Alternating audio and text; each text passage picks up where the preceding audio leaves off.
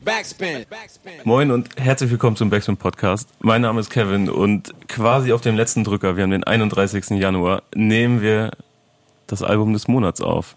Und das liegt daran, dass das Album des Monats erst heute veröffentlicht wurde. Und Golem heißt es von Tarek KIZ. Und ich habe mir illustre Gäste in die Runde dazu geladen, um über dieses Album zu sprechen. Zum einen Falk. Moin. Ja, hallo, guten Morgen. Du verguckst so verwirrt. Ja, weil eigentlich, äh, egal, eigentlich hättest du äh, meine Kollegin zuerst vorstellen Auf die komme ich nämlich gleich zu sprechen. Okay, sorry, dann, dann, das war aber der Grund. Also im Grunde hatte ich meine Mutter gerade angeguckt, die so, hä? Wo die Höflichkeit geblieben ja, ist. Ja, genau. genau. Jara vervollständigt nämlich die Runde. Das Beste kommt zum Schluss. Ist seit, ähm, sag, wann bist du Mitglied der Redaktion? Ähm, offiziell seit 1. Dezember. Ja, ihr habt aber eins gemeinsam, das ist eure zweite Folge Album des Monats. Ja. Herein. Und wir. Und, und, und, da kommt und wie ihr hört, unser Ehrengast. Und wie ihr hört, wir sitzen hier wieder mitten im Büro. Es kann alles passieren: Tastatur klimpern, Telefonanrufe.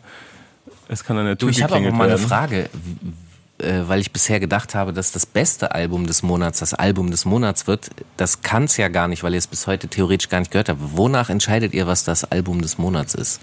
Ähm, wir, das ist so ein Mischmasch aus Erwartung, ähm, aus äh, einer gewissen Relevanz, wie auch immer man die bemessen möchte, sei es äh, in Form von Kritikerlieblingen oder von, ich meine, KZ ist eine der größten Rap-Gruppen unseres Landes, da sind wir uns ja wahrscheinlich alle einig. Und wenn dann das erste Solo-Album aus dieser Crew heraus erscheint, dann äh, hat es erstmal für mich eine gewisse Dringlichkeit.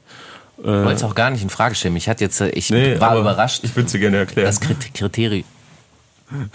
nee, nee, ich schweige jetzt.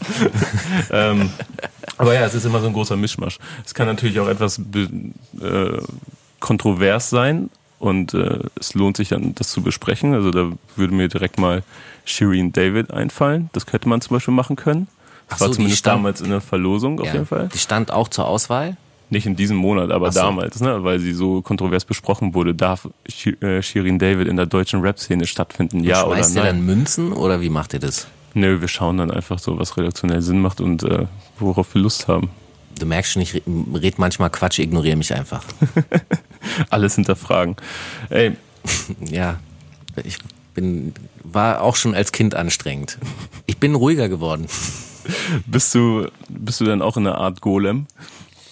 Ähm, ehrlich gesagt, auf gewisse Art und Weise ja. Also das Bild, was er äh, dafür gewählt hat, finde ich tatsächlich auch interessant und spannend. Mhm. Ich habe mich an der Stelle auch gefragt, ähm, also der Künstler denkt sich ja was dabei, wenn er, wenn er Sachen tut.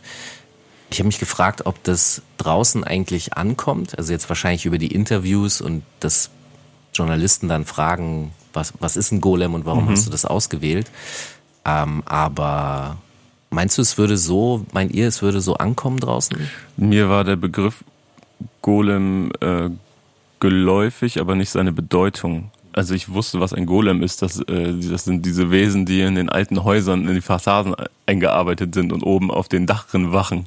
Aber warum, könnte ich dir nicht sagen. Wusstest du, was das nee, ist? Nee, ich, ich wusste es gar nicht. Ich habe es auch noch nie gehört. Ich habe als erstes so an Gollum gedacht. Aber auch da habe ich so überhaupt keine Ahnung. Ähm, nachdem ich äh, ein bisschen recherchiert habe, weil mich ja auch das interessiert hat, warum Golem. Da, dadurch, dass man nicht weiß, was es ist, oder viele Leute wahrscheinlich mhm. nicht wissen, was es ist, war ich mir ziemlich sicher, dass Tarek sich auf jeden Fall Gedanken dazu gemacht hat und nicht einfach, also dass es kein Arbeitstitel ist, sondern wirklich gut durchdacht ist. Und was mir auf jeden Fall aufgefallen ist bei der Recherche, ist, dass sich ein Golem, der ist ähm, von Menschen geschaffen, ist erstmal so aus einer formlosen Lehmmasse und ein stummes Wesen erstmal. Ähm, und wichtig ist, dass sich dieses Wesen immer gegen seinen Schöpfer richtet. Und das finde ich dann ganz interessant, vor allem für das erste Soloalbum mhm. ist es spannend, dass er dann ausgerechnet so einen ähm, Titel mit so einer Bedeutung wählt, finde ich. Ja, sehe ich genauso. Und ich glaube, dass ähm, ein der Gollum, dass das auch ein mit Absicht gewählter Name ist, ähm, das ist ja sozusagen eine auch entart, nee, nicht entartet, sondern eine, ja doch schon, eine, es ist ja eigentlich auch ein Hobbit, der aber äh, aufgrund der langen Zeit, die er lebt und ähm, sich eben verwandelt und durch den Ringen dieses komische, äh, düstere, kaputte Wesen auch. Und deswegen, ich glaube, ein Gollum äh, oder, oder die Figur des Gollums würde sogar auch darauf passen, weil er ja auch sehr oft Zeilen hat, auch schon früher gehabt hat und jetzt aber auch auf dem Album, wo er sich selbst, also wo so ein Selbsthass mhm. äh, sich darstellt. Und ähm, das ist so, so ein bisschen wie die böse Seite auch mhm. in einem. Und, und was ich daran sehr spannend finde, ist, dass wenn man ehrlich ist, das hat ja eigentlich jeder Mensch. Wahrscheinlich ist das sogar die Krankheit der Menschheit, dass sie in weiten Teilen sich selbst äh, nicht leiden kann. Also die, wow, wow, ich drehe das jetzt gerade um. Die gesunde Hälfte der Menschheit, die, die mag sich nicht. Und die kranke äh, Seite der Gesellschaft, das ist jetzt meine Bewertung, die liebt sich so sehr, dass sie äh, Mist macht. Versteht ihr, warum ich das meine? Ja, aber. Weil man natürlich der, eigentlich immer die, die Leute als krank beschrieben werden, die an sich selbst etwas auszusetzen haben. Wobei ich das eigentlich wichtig und gut finde, weil diese, diese Form von Selbstkritik ist es, die wenn sie zu viel wird, dann ist es tatsächlich. Vielleicht kann man das, vielleicht kann man das Bild auch kleiner denken. Wir haben ja gerade Januar, das ist ja der Monat der guten Vorsätze. und äh, eigentlich trägt jeder Ende Dezember einen kleinen Golem in sich und möchte dann im Januar mit guten Vorsätzen ins neue Jahr starten und irgendetwas an sich ändern. Genau, das ist, das ist so das Normallevel. Die, die krankhafte Version ist dann von Bodyshaming bis, ne, wobei das immer die, die wahrscheinlich, oder das sind definitiv diejenigen, die die zu sehr von sich überzeugt sind, die vielleicht zu wenig den Golem in sich wahrnehmen, dass die dann anfangen, den Golem in dem anderen immer äh, äh, bekritteln zu müssen. Also ja, die Figur finde ich auch hochspannend und, und finde ich interessant, dass er also er setzt sich offensichtlich sehr viel mit sich selber auseinander und das ist äh, bemerkbar. Finde ich, merkt man auch ja. auf jeden Fall. Also bei den Single-Auskopplungen auf jeden Fall. Dann sollten wir damit gleich mal anfangen, denn die ersten vier Tracks des Albums sind allesamt Single-Auskopplungen.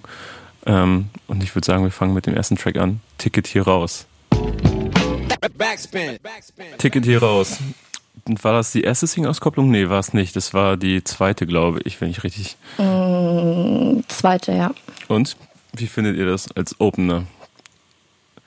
Ähm, Vor allem sind da, sind da Züge des Golems zu erkennen. Dadurch, dass es das erste Lied ist, also ich finde es heftig, ein, Album so zu eröffnen, weil es ist ja irgendwie so eine Aneinanderreihung von Beobachtungen aus dem Alltag, aus unserer Gesellschaft, die jetzt nicht so geil sind. Dass, ähm, ja, um das jetzt mal so plump zu sagen, ähm, zum Beispiel, dass man einer Frau nicht hilft, den ähm, Kinderwagen zu tragen oder einem nicht interessiert, wie es dem Bettler geht. Man geht einfach dran vorbei. Wenn sie nicht hübsch genug ist. Wenn sie nicht hübsch genug ist, genau. Ja ähm, äh, ja, da ist auch gleich diese, diese Oberflächlichkeit der Gesellschaft angesprochen.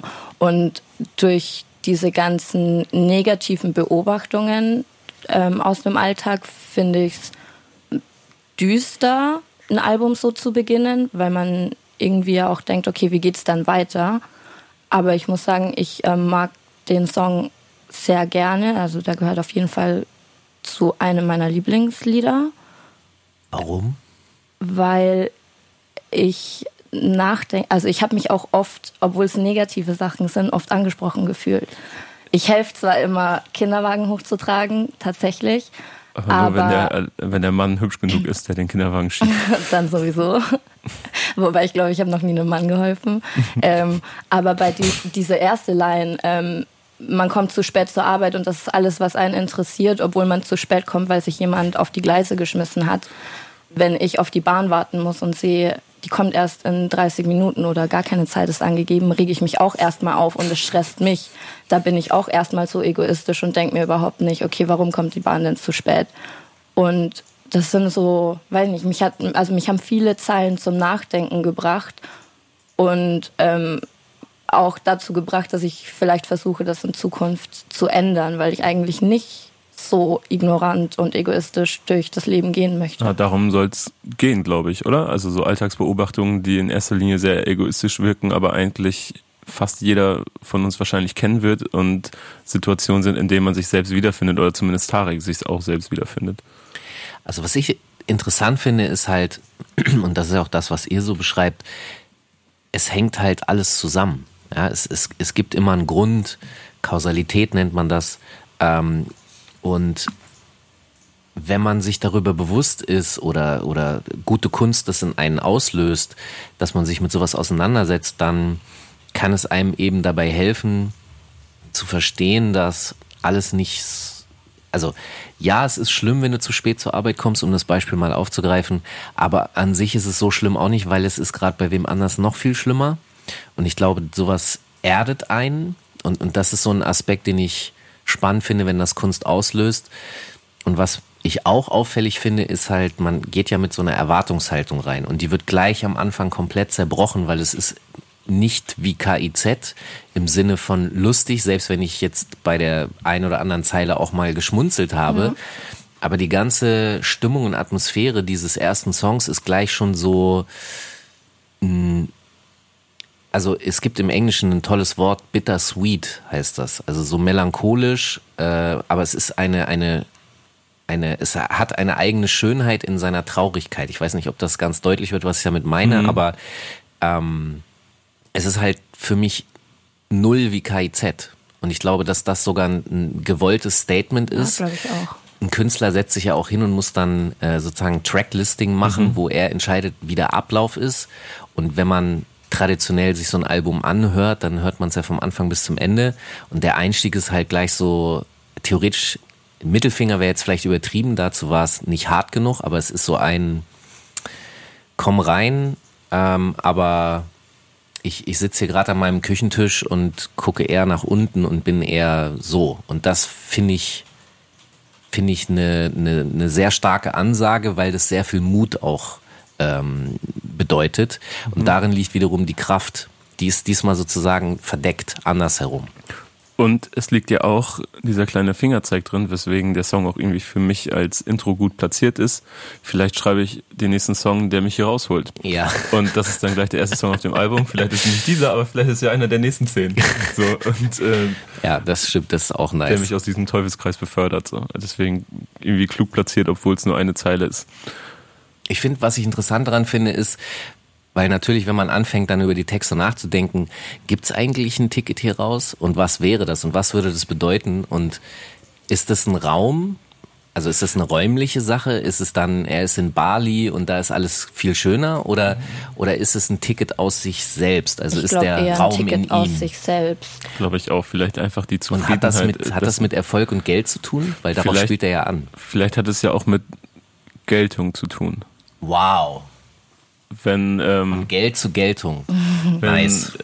Weil Geld bringt fördert einen ja nicht unbedingt aus Problemen raus, auch vor allem nicht die, die er da schildert. Also du regst dich auch als Millionär wahrscheinlich noch mehr auf, weil du, wenn die Bahn zu spät kommt, weil du der Meinung bist, dass deine Zeit noch kostbarer ist als die von anderen. Stimmt. Aber ähm, ich schmunzel immer noch über Geltung. Ich bin immer noch beeindruckt. Aber vielleicht, wenn er für sich selber diesen Hit geschrieben hat, dann sind wir wieder beim Kampf gegen sich selbst, äh, Golem dann hat es sich endlich bewiesen. Dann hat er, dann hat er für sich diesen Hit geschrieben, für sich als Solokünstler.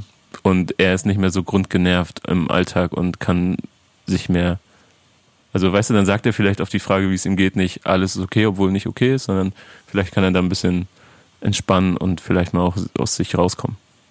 Weil er das große Ding abgehakt hat. Ja, das ist, das ist so ein bisschen die Frage. Ich ich wünsche es jedem Menschen, ja, dass der äh, diesen Punkt erreichen kann. Ich, ich weiß nicht, ob, ob das äh, jeder hinkriegt oder ob das überhaupt hinkriegbar ist. Also ohne dabei sich so abzuschotten, ignorant sein. Also im Grunde kannst du selbstzufrieden sein, ohne so zu werden wie diejenigen, die dich daran hindern, selbstzufrieden zu sein. Weil, wow. weil ihr müsst wissen, es ist morgens. Wir nehmen es okay, gerade vormittags aber, auf. Aber er, er äußert ja sehr viele Beobachtungen, mhm. die ihn offensichtlich traurig machen. Ja. Und diejenigen, die er beobachtet, sind oft genug äh, leider selbstzufrieden. Oder mhm. ja, die sind vielleicht auch gefrustet, aber sie sind, glaube ich, Glück ist ein Mangel an Informationen und er hat theoretisch zu viel. Und um glücklich zu sein, müsste er die Informationsdichte verkürzen, aber dann ist er so ignorant wie diejenigen, die er ignorant findet. Also das frage ich mich. Kann man das Dinge eigentlich kaputt denken, ne? Also ja. so eine Situation halt überhaupt erst zu hinterfragen. Ja, aber kann er? Die Frage ist trotzdem, das kann ist ja er da was er unglücklich macht. kann er da hinkommen oder ist er dann so wie diejenigen, die er kritisiert? Wenn es ihn glücklicher macht, vielleicht trotzdem erstrebenswert. Ja, ja. Ich glaube eher, dass er dann durch diesen Weg der ja auch, den er ja auch alleine gehen möchte, mit einem Text schreiben und als einziger das Ticket hier rauszubekommen, ist er ja irgendwie schon so wie die Leute, die er beobachtet hat, über die er geschrieben hat, weil er versucht ja auch niemanden mitzuziehen. Irgendwie. Also er versucht wow. ja jetzt nicht. Du meinst, er, sein, sein Ticket ist ja, okay, ja, das, das wäre das. Egoismus. Ja. ja. Und, aber vielleicht ist das jetzt auch nicht eine Art von negativem Egoismus, sondern vielleicht braucht man den, um es herauszuschaffen. Überlebenswillen. weil man kann ja. ja auch nicht jeden retten, so mäßig. Nee, und das ist aber auch, das ist ja eine, eine der unangenehmen Wahrheiten, die, also das ist auch der Schmerz in, in diesem, das Bittersweete ist da wieder. Du, du willst, natürlich hast du den Überlebensimpuls und versuchst deinen Arsch zu retten und versuchst auch welche mitzunehmen, aber du weißt, du kannst nicht alle mitnehmen und das ist extrem schmerzhaft. Also wenn man wenn man kein Menschenhasser ist. ja, schwierig. Vielleicht, vielleicht, finden wir das ja auf der nächsten ja. Single raus. Ja. Namens Bang Bang, was schon wieder nach Menschenhass spricht. Vor allem, wenn man dabei an Tarek und KZ denkt. Schauen wir mal. Hier gab es gerade wilde Diskussionen über Angela Merkels Muttermilch. Das habe ich euch erspart. Die ja, also sie, es gibt keine Kinder, ne? Da ist nichts. Also das ist ein frommer Traum von. Ich weiß gar nicht, ob sie Kinder hat. Ehrlich nee, nee, gesagt. hat sie nicht. Sie ist äh, kinderlos. Es okay. wird ihr oft genug vorgeworfen. Übrigens ist Golem auch eine Bezeichnung für eine kinderlose Frau, um da mal den Bogen zu spannen. Wow, okay. Ich glaube, wir überspannen den, den, den Deutungsbogen vielleicht. Vermutlich. Äh, ja, nö, das ist das ja auch der Spaß. Fact, ne? Ja, das ist ja auch der Spaß daran. Ähm, möchtest ich bin ja bekannt für meine Theorien. Ja, aber das, das äh, aber ist ja on point.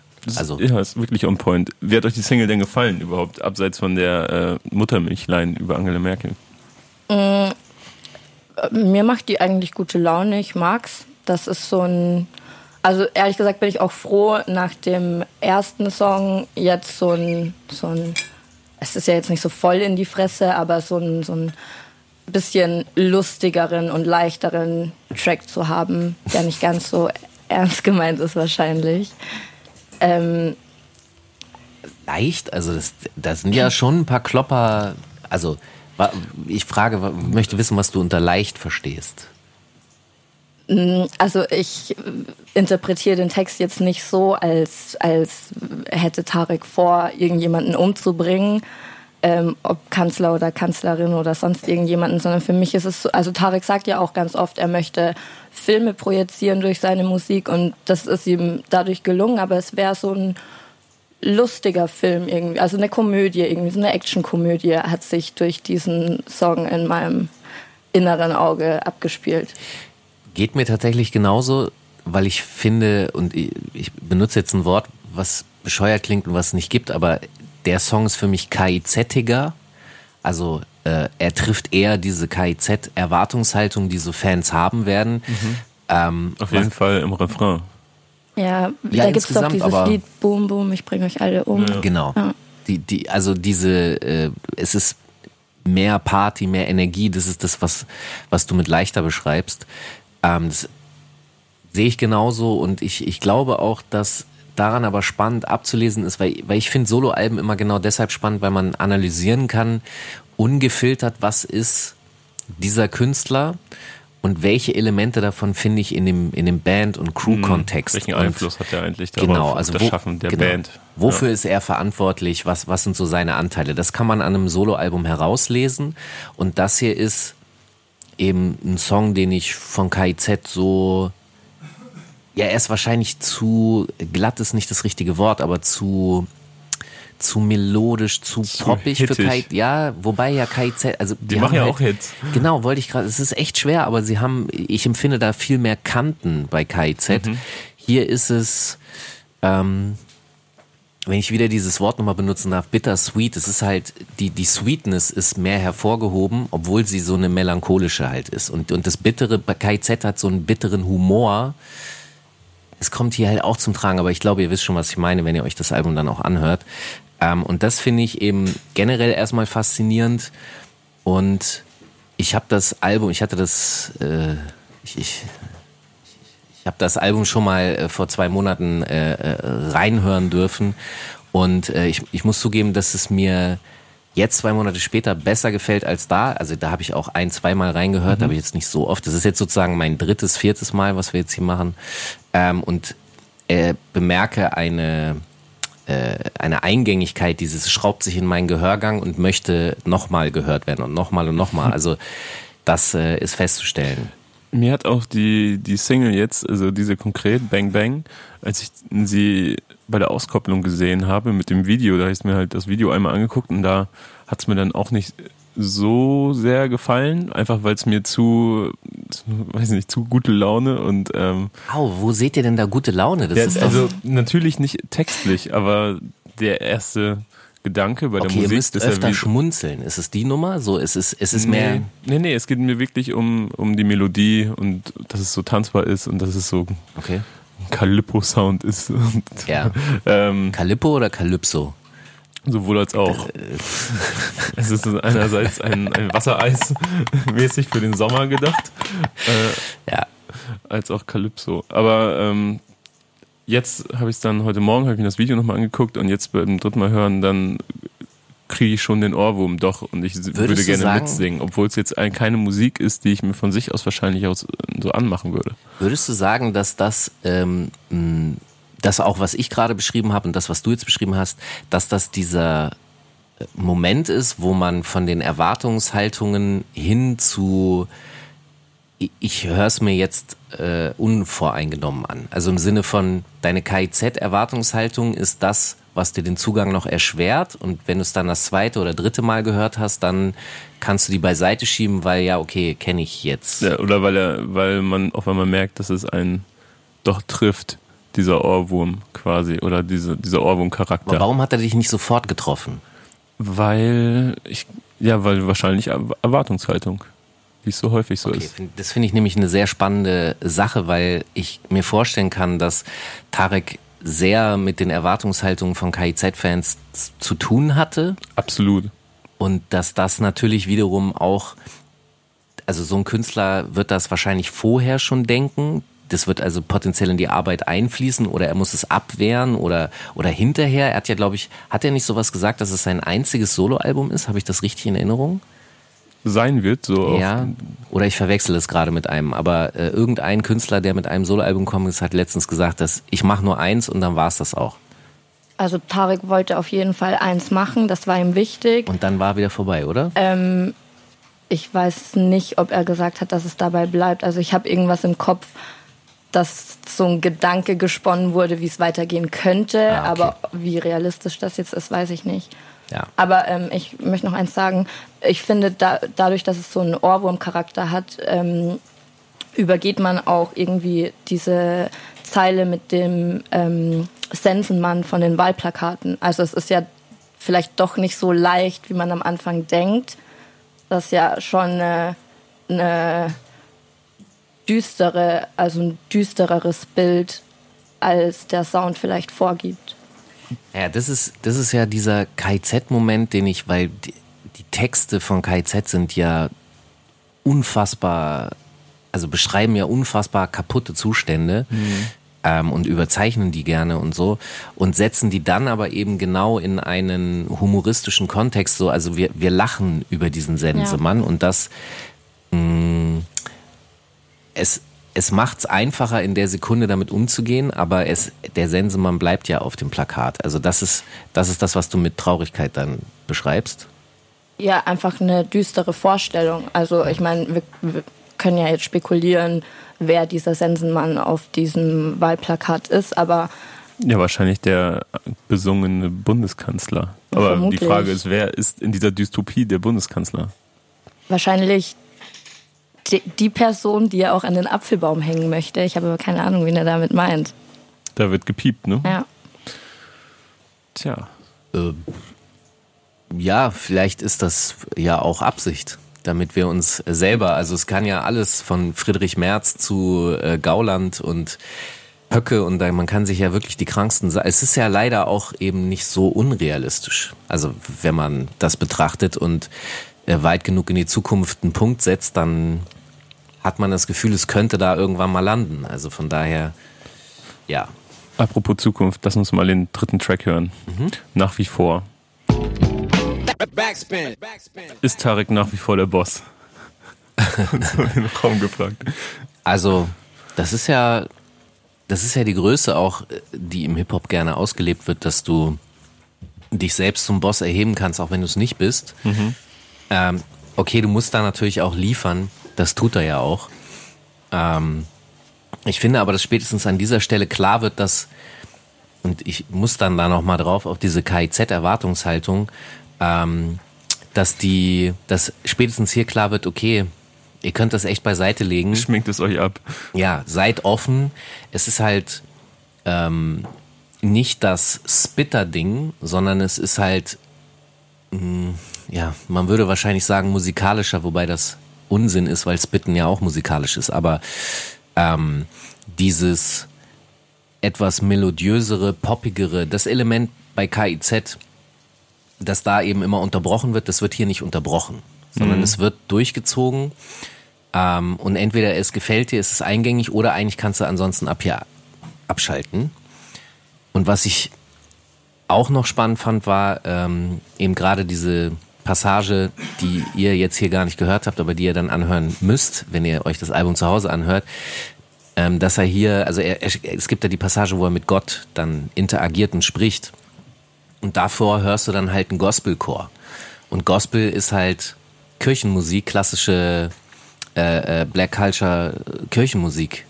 Und das finde ich dann natürlich cool, weil hier mir wieder, ich mag das einfach, wenn ich feststellen kann, dass ein Künstler sich, dass er nachdenkt, also dass er Ideen entwickelt, dass er Linien zieht, dass es, dass es funktioniert auch ohne, dass man das so herausliest, wie mhm. ich jetzt hier. Das ist nicht notwendig. Das funktioniert als eigenständiges Musikstück.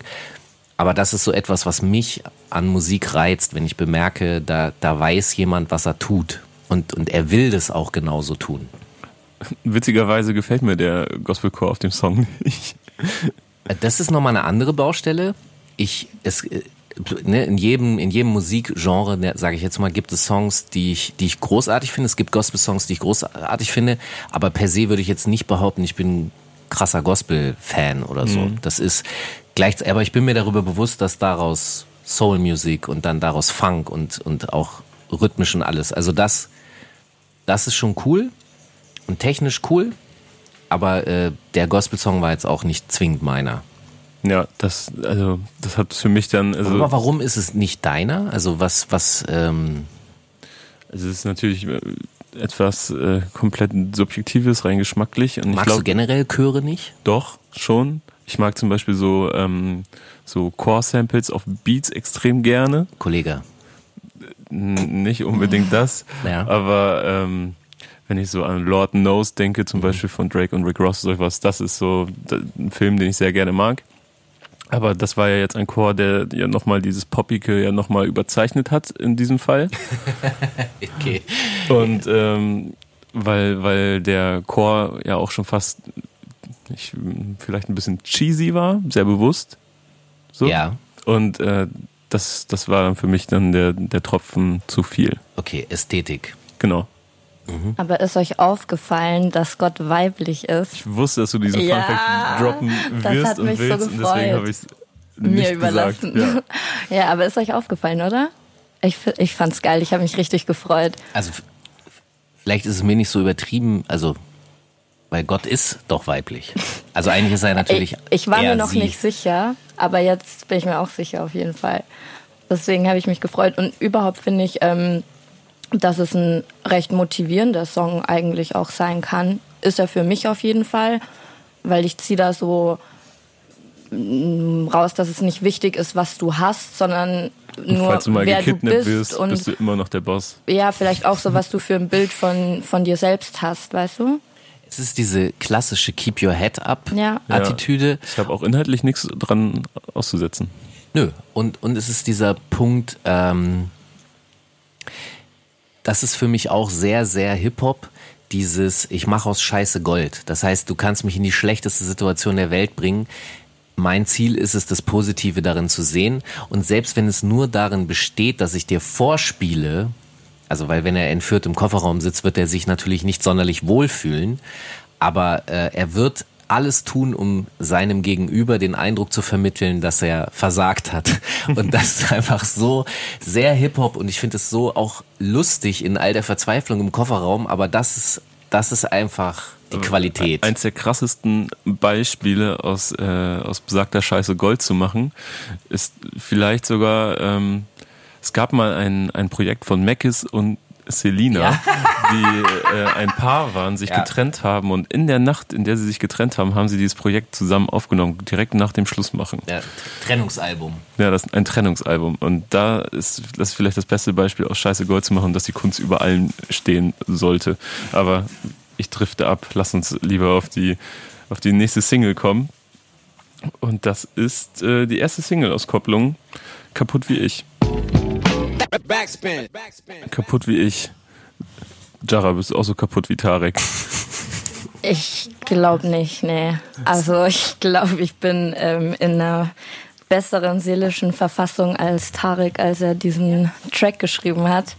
Und ich glaube, ich bin auch nicht so kaputt wie das Mädchen. Das ist ja die Frage in einem, in einem äh, Track, ob sie so kaputt ist wie er.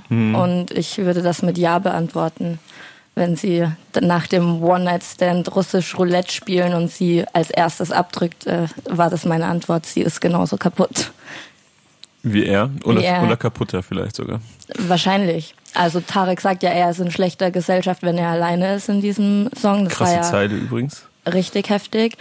Aber ich ähm, würde ihm raten, sich trotzdem auch andere Gesellschaft zu suchen und nicht bei diesem Mädchen zu bleiben, weil sie ist auch keine gute Gesellschaft für ihn. Ich fand ich fand's richtig krass, vor allen Dingen, weil ich die Single zum ersten Mal gehört habe in Verbindung mit dem Video. Und das Video ist ja einfach nur ich, bedrückend. Ich, das bringt's noch nicht mal auf den Punkt, finde ich. Es wird ja in, ein, in sehr realistischer Art und Weise ein äh, verheerender Autobahnunfall irgendwie dargestellt, in dem er auch dabei ist. Und ähm, ich habe für mich selber noch nicht so wirklich die, die Brücke erschlossen, also die inhaltliche zwischen diesem Autounfall und dem Song. Also zumindest kann ich es für mich selber noch nicht auf den Punkt formulieren. Okay. Ähm, ich auch nicht. Okay, du hast gerade nicht so geguckt, ich hab's, könntest du nee, ich habe auch noch nicht danach gesucht, äh, deswegen sowieso schon nicht. Ähm, ich finde, dass das hier wieder ein Song ist, der mehr dieses Bittere in den Vordergrund stellt. Also es wird nicht humoristisch gebrochen. Ähm, einige würden wahrscheinlich sagen so Real Talk. Ja, das, das, das ist Real Talk. Ähm, wenn es Real Talk ist, wovon ich ausgehe, dann ist es eben sehr traurig. Es hat diese, es hat sehr große depressive Anteile und ähm, ich habe vorhin schon mal von Selbsthass gesprochen und ich glaube, das kommt hier stark zum zum Tragen und ich glaube, das ist sogar eins der Hauptmotive, wahrscheinlich nicht nur von diesem Album, sondern von Tareks Kunst, dass eigentlich alles wahrscheinlich ein Versuch ist, mit dieser Autoaggression, kann man es auch nennen. Ähm, gibt ja auch Leute, die sich ritzen und so, um, um irgendwie einerseits das Gefühl zu haben, dass sie noch leben, also weil sie sonst sich selbst nicht mehr spüren können. Und ähm, also das erstmal so als Beschreibung dessen, was ich so höre. Und dann bin ich ja immer schon der Kandidat, der die Frage stellt, wo kommt es eigentlich her? Also warum, warum ist Tarek so? Was genau treibt ihn dahin? Und mein Eindruck wäre jetzt zu sagen, ja, er, er, er schildert ja in vielen Songs Beobachtungen. Und bei KIZ sind es ja auch wahnsinnig viele Beobachtungen aus dem Alltag im gesellschaftlichen Zusammenhang. Und ich glaube, da ist dann schon die Antwort. Also der ist einfach über den Zustand der Welt unglücklich und der Selbsthass könnte daher rühren, dass er es am Ende auch nicht besser macht. Also er ist, wir haben vorhin, habe ich die Frage gestellt, äh, wann ist, was ist das Ticket hier raus und eventuell gibt's das nicht.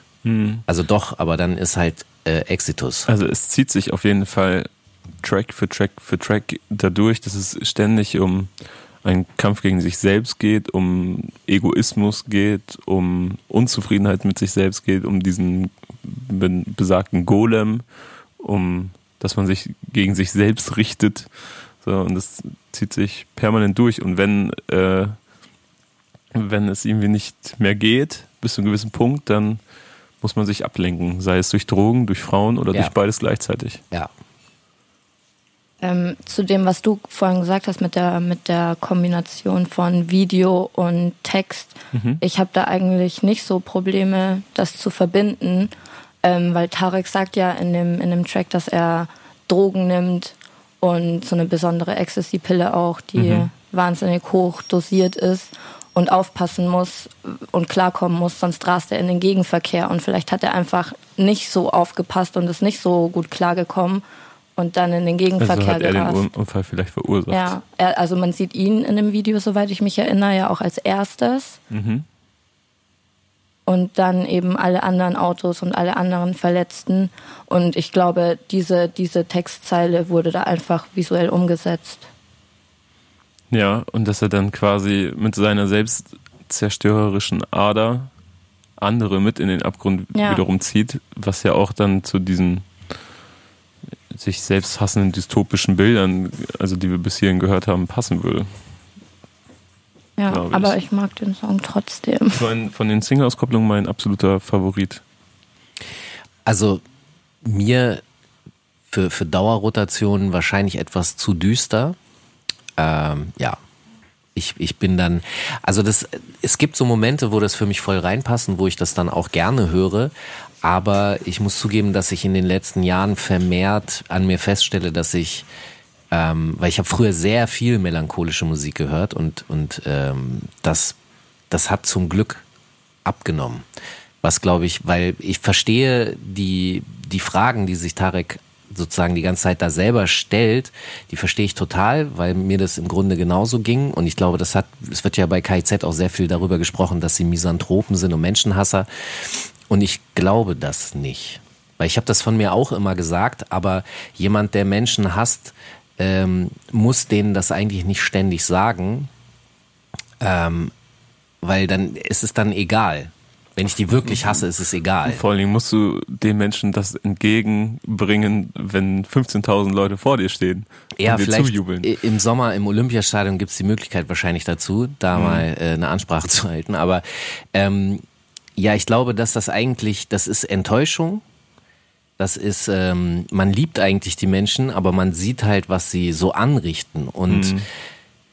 und dann ist die Frage, wo lasse ich mich hinziehen? Und dieses melancholische, ich verstehe es, aber ich will da eigentlich nicht sein. Ich glaube, dass da es hat seine eigene Schönheit und Ästhetik, aber eigentlich möchte ich im, im Happy Hippo Land sein und ähm, also ohne, ohne dass es äh, völlig stumpf und dumm ist. Ich meine, man ist sich immer bewusst über die Trauer, aber mit positiven Dingen versuchen, das äh, hinzukriegen, weil sonst ist, ist die eigentlich die finale Lösung wirklich Exitus, was ich vorhin gesagt habe, und das will, äh, will man ja eigentlich nicht.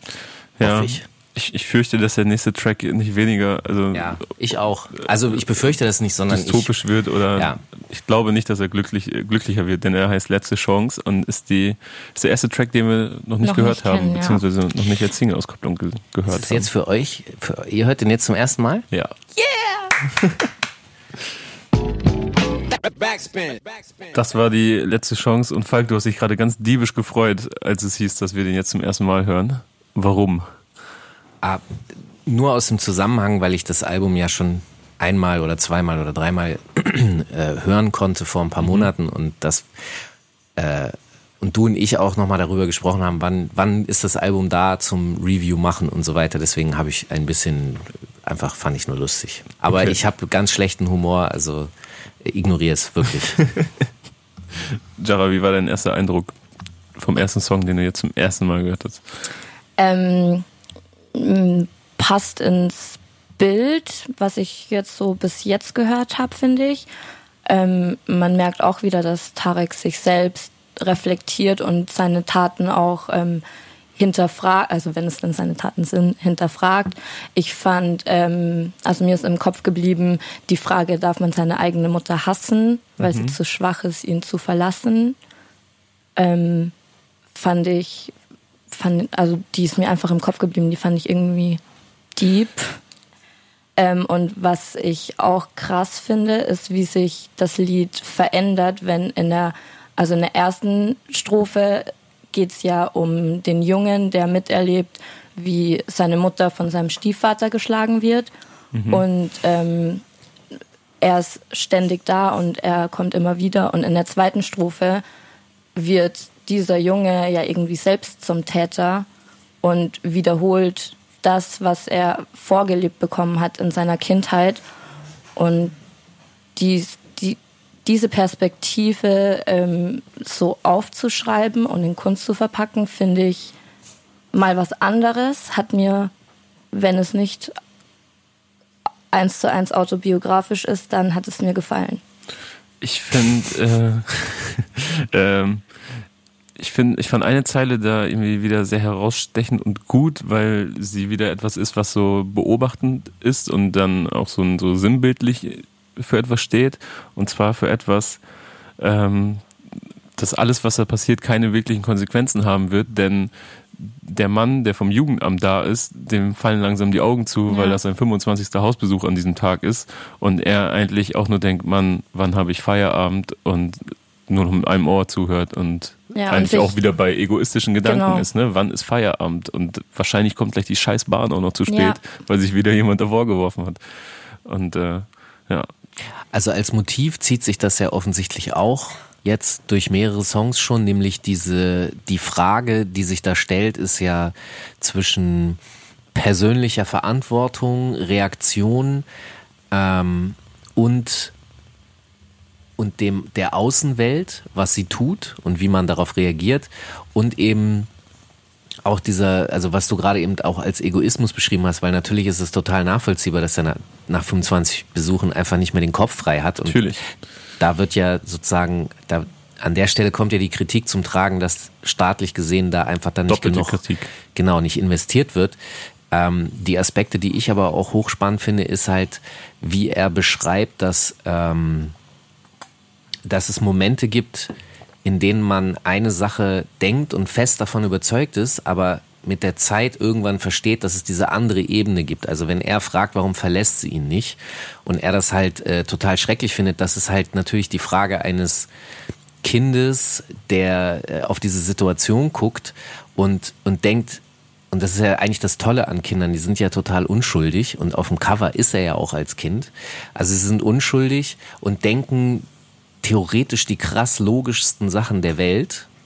Warum geht sie nicht einfach? Das ist einfach mhm. die, die, die, die einfachste und logischste Konsequenz. Und sie wird aber einen Grund haben, den dieses Kind aber nicht verstehen kann, weil es diesen Grund so nicht sieht. Und der kommt aber für mich zu einem späteren Zeitpunkt eben zum Tragen, dass man dann als Schuldiger, wenn man dann schuldig wird, weil, weil so sehe ich, dass Kinder sind mhm. unschuldig und werden irgendwann von der Gesellschaft schuldig gemacht dann können sie die Gesellschaft verstehen, weil sie dann so sind wie die Gesellschaft. Und das ist so für mich, ähm, ich finde es hochspannend, weil wenn man sich über diese Fragen bewusst wird und nachdenkt, wie soll ich das sagen? Ich bin da draußen sehr oft äh, konfrontiert mit der Ebene, dass Leute sagen, ja, äh, Kopf ab, da muss man das so machen. Und die Richter sind alle scheiße und fällen alle Kackurteile und das ist alles Schwachsinn.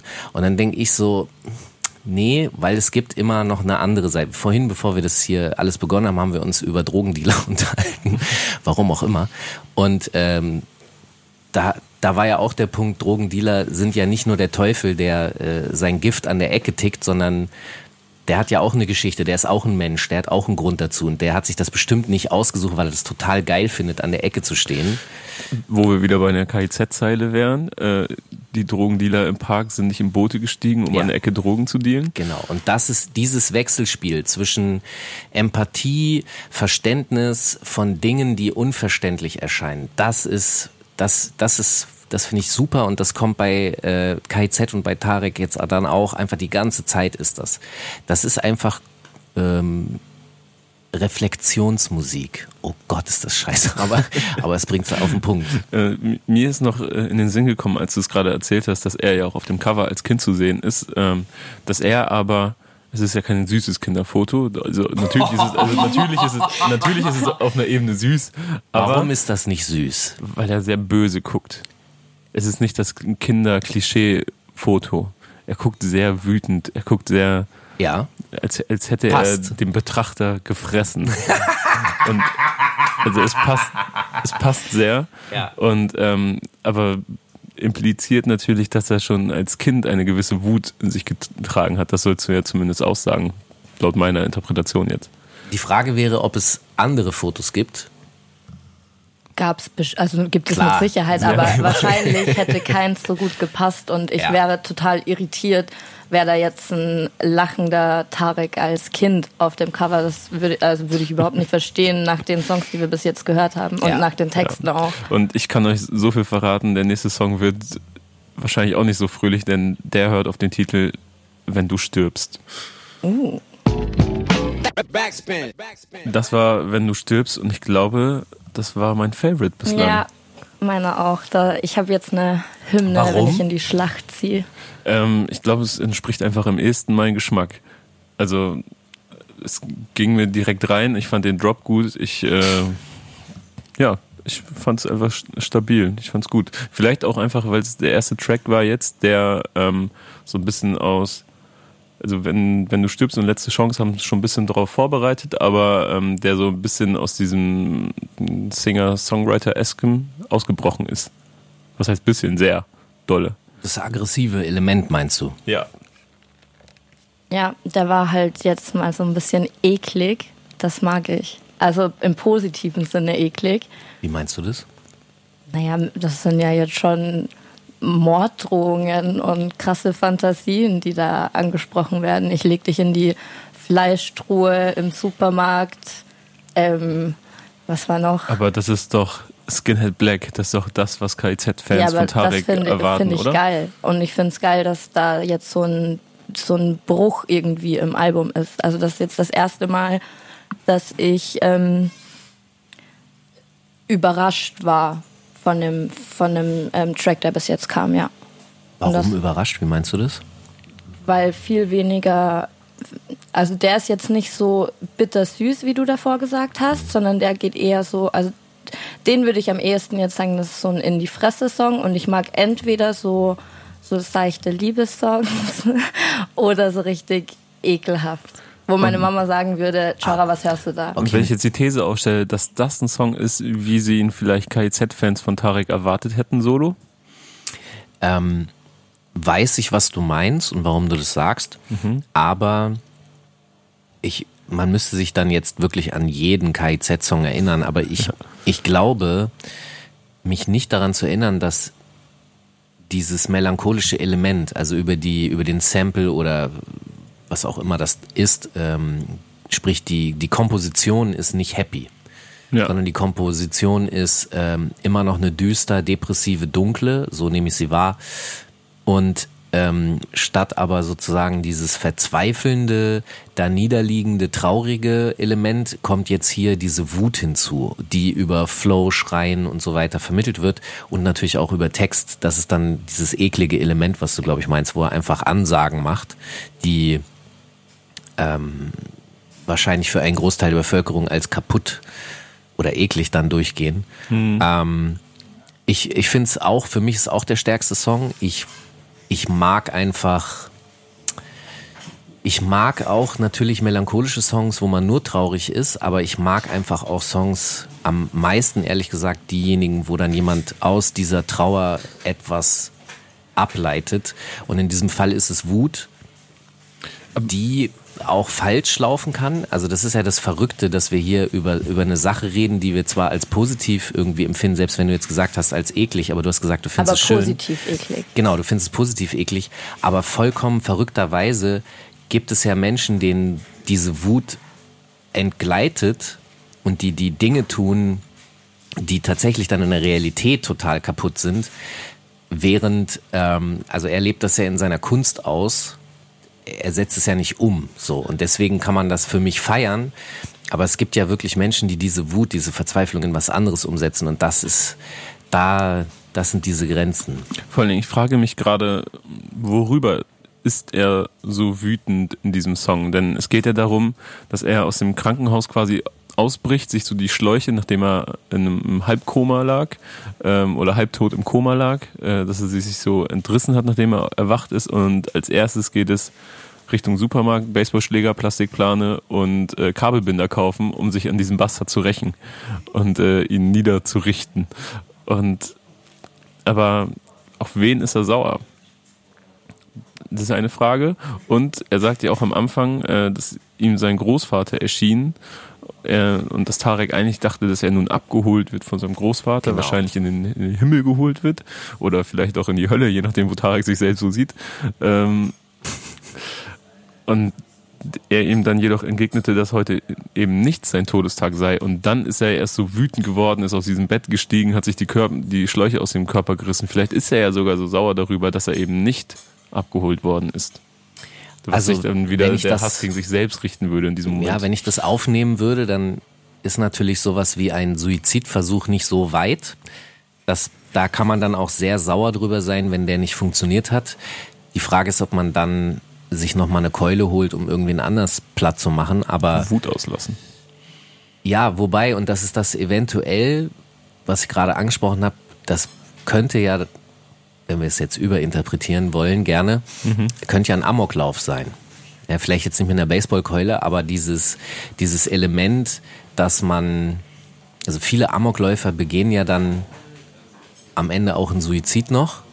Und wenn das zum Beispiel in einer Familie stattfindet, dann spricht man ja von einem erweiterten Suizid, weil die noch andere, also ihre Familienangehörigen mitnehmen. Wenn es nicht Familienangehörige sind, dann nennen wir das Amoklauf.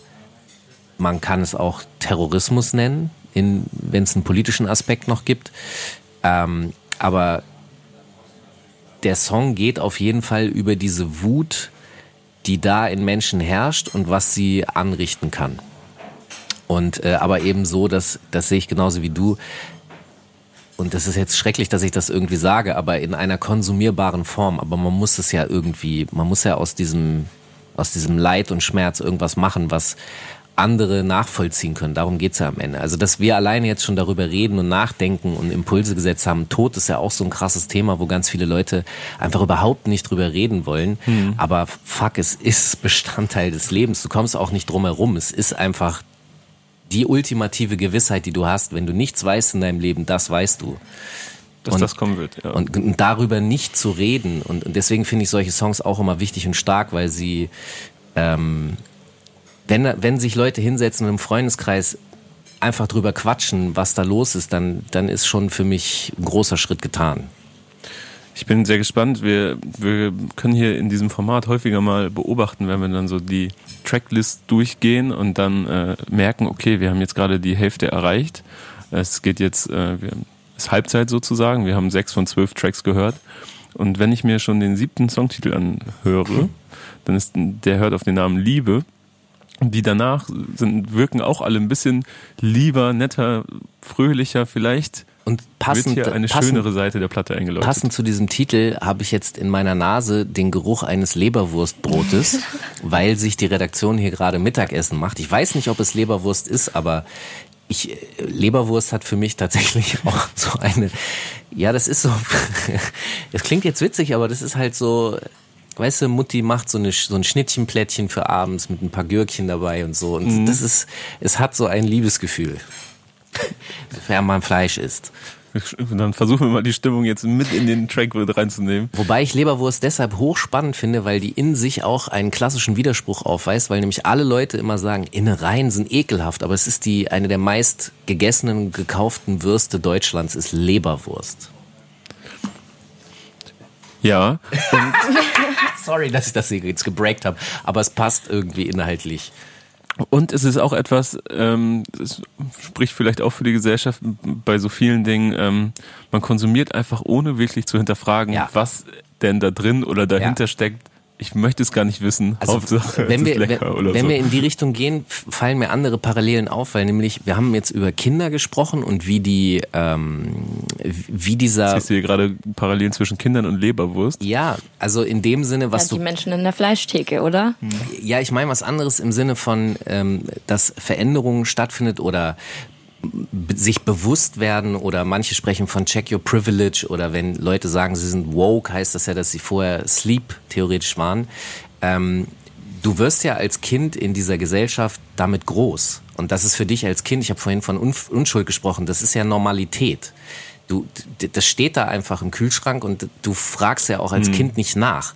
Und dann wirst du älter und merkst so, whoopsie, okay, das, also wenn du drüber mhm. nachdenkst, da sind Innereien drin, das ist Fleisch, ich finde das eigentlich gar nicht so geil und ich will was anderes. Also das ist dieses, ich mag eigentlich den Begriff Aufwachen nicht, weil ich, ich mag da lieber dieses klassische äh, Bild aus der griechischen Philosophie, wo, der in, wo die in einer Höhle sind und dann findet einer irgendwann den Ausgang und da ist halt Licht so. Und dann geht er auf das Licht zu. Das Licht am Ende des Tunnels kann im Übrigen auch ein Zug sein. Aber diese, das gefällt mir ein bisschen besser als Aufwachen, ja, sorry. Manchmal fließt so ein Zeug aus mir raus. Nehmt mich einfach nicht ernst. Okay, wir nehmen Falk nicht ernst und jetzt hören wir uns lieber an. Backspin. Falk hat den Track gerade mit den Worten Nice Rückwärts-Sample beendet. Ja, ist mir gerade eben aufgefallen, ich mag äh, Rückwärts-Samples. Also keine Ahnung, wo sie ein Sample her haben, ob das jetzt von der Platte war oder so, aber auf jeden Fall äh, mag ich das, weil das auch wieder dieses Bewusstsein äh, widerspiegelt, sich mit auch mit Technologie auseinanderzusetzen und dann zu bemerken, ups, ich kann, weil das hat im Ursprung mal keiner sich überlegt gehabt, dass man Dinge rückwärts abspielt. Das ist ähm, dafür ist es nicht gemacht und das ist theoretisch ein Missbrauch, aber das ist halt die die Kunst liegt im künstlerischen Missbrauch und dass es dann Spaß macht. Und das ist auch wieder für mich Hip-Hop, weil Hip-Hop immer darauf basiert hat, etwas zu nehmen und es anders zu benutzen, als es, also ein Turntable ist mit Sicherheit nicht dafür gedacht worden, dass ein DJ darauf rumscratcht und so. Und äh, Papa und Mama haben es immer verboten, fasst die Platte nicht an und sowas. Und wir machen einfach das, was wir wollen und wo wir Spaß dran haben. Und genau, das kommt dann in solchen Momenten zum Ausdruck. Was ist dir aufgefallen, Jara? Mm, mich hat der Track ein bisschen an kaputt wie ich erinnert, weil ich so das Gefühl hatte, die zwei kaputten Menschen haben jetzt eine Beziehung angefangen und kriegen es irgendwie doch nicht auf die Reihe, sondern machen alles nur noch schlimmer und das ist auch irgendwie, keine Ahnung, ich möchte so in diese Beziehung reingehen und sagen, trennt euch, das ist nicht gut für euch. Aber warum? Also warum sollen die sich trennen? Weil wenn die neue Partner finden, dann finden die entweder... Nee, die dürfen erstmal gar keine Beziehung anfangen. Ah, okay. Ich glaube, die müssen erstmal beide an sich arbeiten, ja. um nicht mehr so kaputt zu sein, um dann erfahren zu können, was Liebe eigentlich ist. Weil so wie er Liebe beschreibt in dem Track, so also das ist für mich nicht die Definition von Liebe mit Fernbeziehung auf 50 Quadratmetern und erst was fühlen, wenn alles um die herum niederbrennt. Das ist so, so dramatisch und tragisch und so negative Gefühle, weil man wahrscheinlich mit sich selbst irgendwie zu kämpfen hat. Und da möchte ich ihnen irgendwie, keine Ahnung, helfen. Ja, das ist, ja. Ich habe ich hab auch an äh, kaputt wie ich gedacht, aber nur an eine bestimmte Zeile. Ähm, nämlich, ich bin in Geschlechter, ich bin in schlechter Gesellschaft, wenn ich alleine bin, was ja dann auch irgendwie dafür spricht, dass er sich selber schon mal als äh, keine gute Gesellschaft sieht, dass er selbst sehr mit sich beschäftigt ist und auch äh, alleine in einem Raum nicht wirklich alleine ist, sondern er hat immer noch mit sich selbst zu kämpfen, also quasi mit einem gespiegelten Klon seiner, seiner Gedankenwelt. Ähm, was dann wiederum dafür spricht, dass man auf 50 Quadratmetern auch eine Fernbeziehung führen kann, weil er erstmal mit sich selbst klarkommen muss, bevor er überhaupt jemand anderes in diesem Raum wahrnehmen kann. Äh, und alles, was da passiert in dieser, in dieser Beziehung oder was schlecht, Schlechtes in dieser Beziehung passiert, wird wiederum auch auf, ähm, oder spiegelt er in diesem Song zumindest auf seine Eltern. Denn er sagt, ich fühle mich wie mein Vater, wenn ich dich anbrülle, weil er so meine Mutter damals angebrüllt und unsere Eltern oder meine Eltern haben sich genauso gestritten, wie wir beide es gerade tun. Und vielleicht hat er es dann, ne, was du sagst, sie müssen erstmal mit sich selbst klarkommen, bevor sie eine Beziehung führen. Vielleicht hat er nie gelernt, mhm. ne, oder gesehen, wie man eine Beziehung überhaupt führt. Deswegen muss er, muss er es wahrscheinlich wirklich lernen, aber dafür muss er dann vielleicht auch eine Beziehung haben. Ja, weiß ich nicht. Man hat ja, also man kann ja auch eine Beziehung mit sich selbst haben und ich glaube, solange man nicht eine vernünftige Beziehung mit sich selbst hat, kann man auch keine Beziehung mit jemandem, mit jemand anderem haben. Aber diese äh, Zeile, die du gerade zitiert hast da, oder angesprochen hast, dass ähm, er sich selbst in seinem Vater wieder sieht, wenn er seine Mutter anschreit, ähm, hat mich auch wieder an hier ähm, äh, letzte Chance war es, mhm. oder? Wo äh, er als Kind ja auch Dinge erlebt und als Erwachsener einfach wieder gibt irgendwie und sich so verhält, das ist mir auch aufgefallen, ja. Genau, das sind, das sind wiederkehrende ähm, Anzeichen äh, oder, oder ähm, ich komme jetzt nicht auf das richtige Wort, aber Elemente. Ja, so kann man auch sagen, ähm, dieses aus der Kindheit ähm, nehme ich etwas mit. Wir haben jetzt den, den böse guckenden auf dem Cover, wir haben den ähm, Vater, der die Mutter schlägt. Also wir haben sehr viele Konflikte, wiederkehrende, ähm, ich komme immer noch nicht aufs Wort, aber egal. Ähm, wo natürlich auch mal die Frage dann ist, ist es jetzt autobiografisch oder nicht? Äh, aber unabhängig davon scheint sich das da eben durchzuziehen und das, was ich vorhin gesagt habe, dieses, dass Kinder unschuldig sind und dann in der Betrachtung der Außenwelt schuldig werden, ist genau das, was du gerade gesagt hast. Das ist halt erlernt.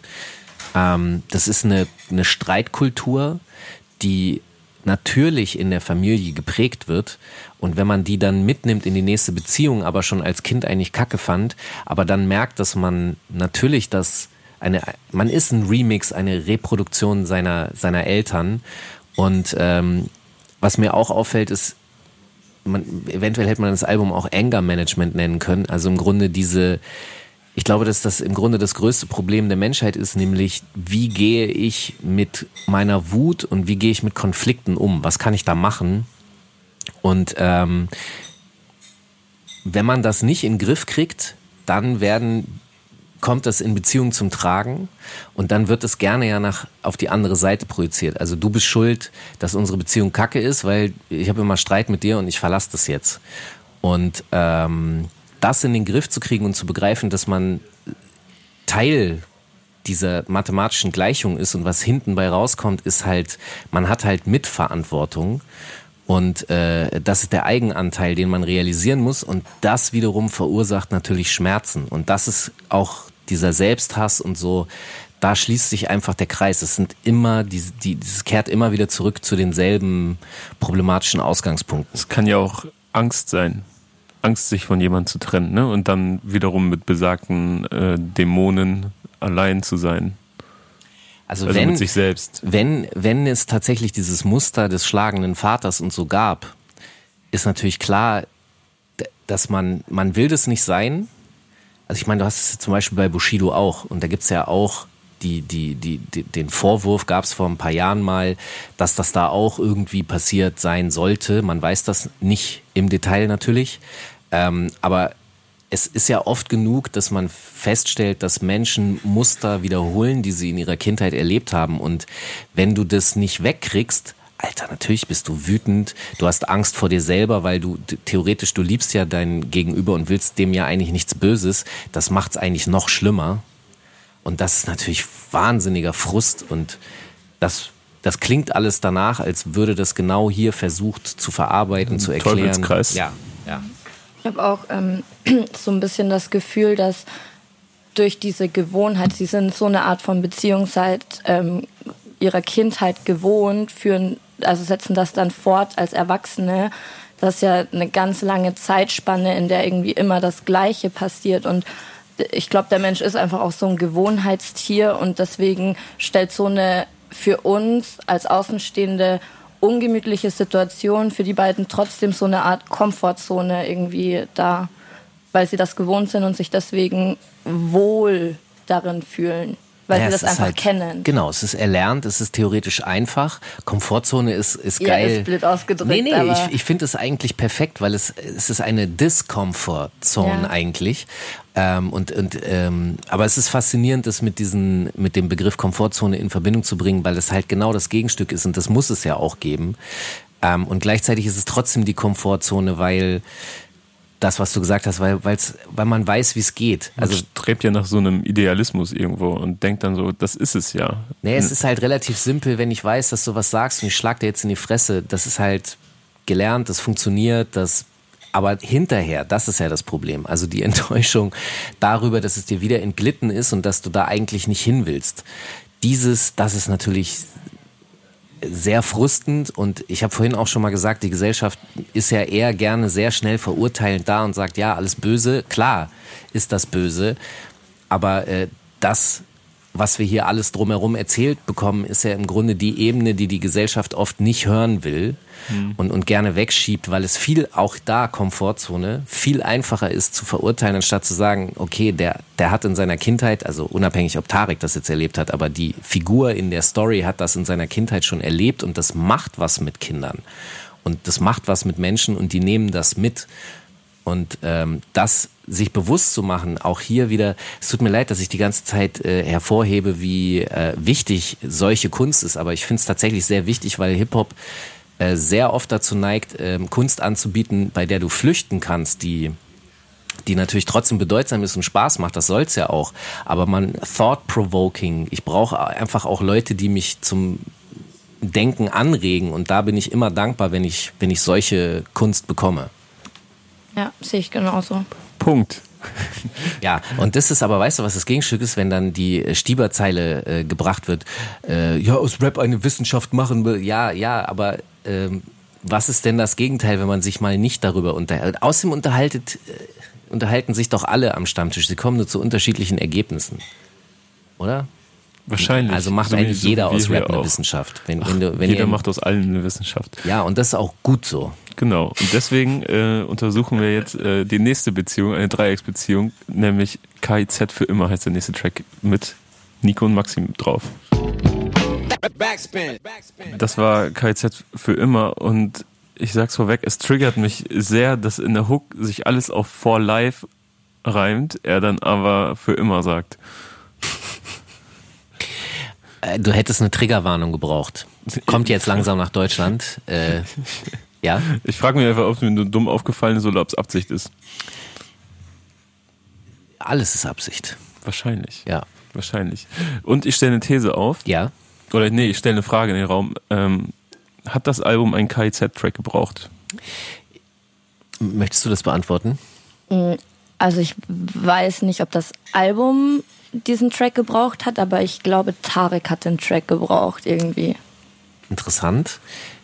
Ich würde wahrscheinlich spekulieren, dass es die Fans vielleicht gebraucht So, haben. so ein bisschen Fanservice gefühlt. Ne? Ja, Aber ich glaube, das könnte auch der Moment sein oder der Track sein, weswegen sich ähm, das Werk gegen seinen Schöpfer richtet. Weil alles andere Tarek ist und gezeigt hat, wie viel er neben KIZ ist. Und wenn dann man diesen einen KIZ-Songs hat, den vielleicht viele KIZ-Fans erwartet haben, finden sie nur diesen einen Track gut. und, und das ist, das bringt perfekt auf den Punkt, was, was ich denke, nämlich, dass das theoretisch ist, das der schwächste Track des Albums, weil er, ähm, weil er das tatsächlich aufbricht, was, was wir vorher gehört haben, weil es, weil es schon ein typischer, klassischer KIZ-Song ist. Und ähm, ich, ich glaube, es hätte es nicht gebraucht. Was auch immer jetzt die Motivation war, ist eigentlich egal. Es hätte es einfach nicht gebraucht. Und ich würde jetzt nicht so weit gehen zu sagen, dass ich das gegen. Ne, Ich wollte gegen, nur Golem aufgreifen. ja, ja, perfekt, perfekt. Aber ähm, äh, theoretisch, das ist ein guter Song, gar keine Frage, ja. Das, das Ja. meine ich damit gar nicht. Darum geht's Nur, null. Genau, im Kontext des Albums finde ich, hättest es nicht gebraucht. Ja, weil ich nicht, ich befinde mich gerade so knietief in Tariks Abgründen. Ja. Und, und, ja, ich, und ich denke dann so, dann kommt der Track und ich denke ja. so, okay, Leute, damit kommen wir gerade nicht weiter. Ich, ja, möchte, aber ich Moment. möchte jetzt am Ende, zum Ende des Tunnels. Guck mal, jetzt, wo du was, wo das du das ist sagst. so, als würde auf einmal anfangen, die Taschenlampe, als hätte die so auf einmal so einen Wackelkontakt. Das ist so eine Werbepause nach einem krassen Cliffhanger irgendwie. Aber guck mal, dann, dann ergibt es plötzlich wieder viel mehr Sinn, weil ähm, du möchtest ja nicht, weil wenn du sagst knietief, du möchtest ja da vielleicht auch gar nicht so lange sein. Also was wäre jetzt... Genau, der hält mich gerade auf von weiteren Erkenntnissen und vielleicht dem Ende. Ah, okay. Tunnels, ja, vielleicht hätte man ihn dann ganz als allerletzten Song als Rausschmeißer machen sollen, um mal zu sagen, so, hallo, war alles Spaß bis hierher und jetzt geht's weiter in ne? Joke, kein genau. Ja. Prank, so, aber ähm, äh, nee. Vielleicht hat er tatsächlich diesen Sinn gehabt, zu sagen, okay, schau mal, es, es seid doch mal wieder konstruktiv böse und äh, ramm dem Journalisten das Messer in die Fresse. Ich habe ja auch letztens mal die Frage gestellt, wel, welchem? Es muss ja nicht per se jeder Journalist das Messer in die Fresse bekommen, mhm. sondern nur einige. Das habe ich natürlich nie gesagt. Mhm. Das ist ganz anders gemeint.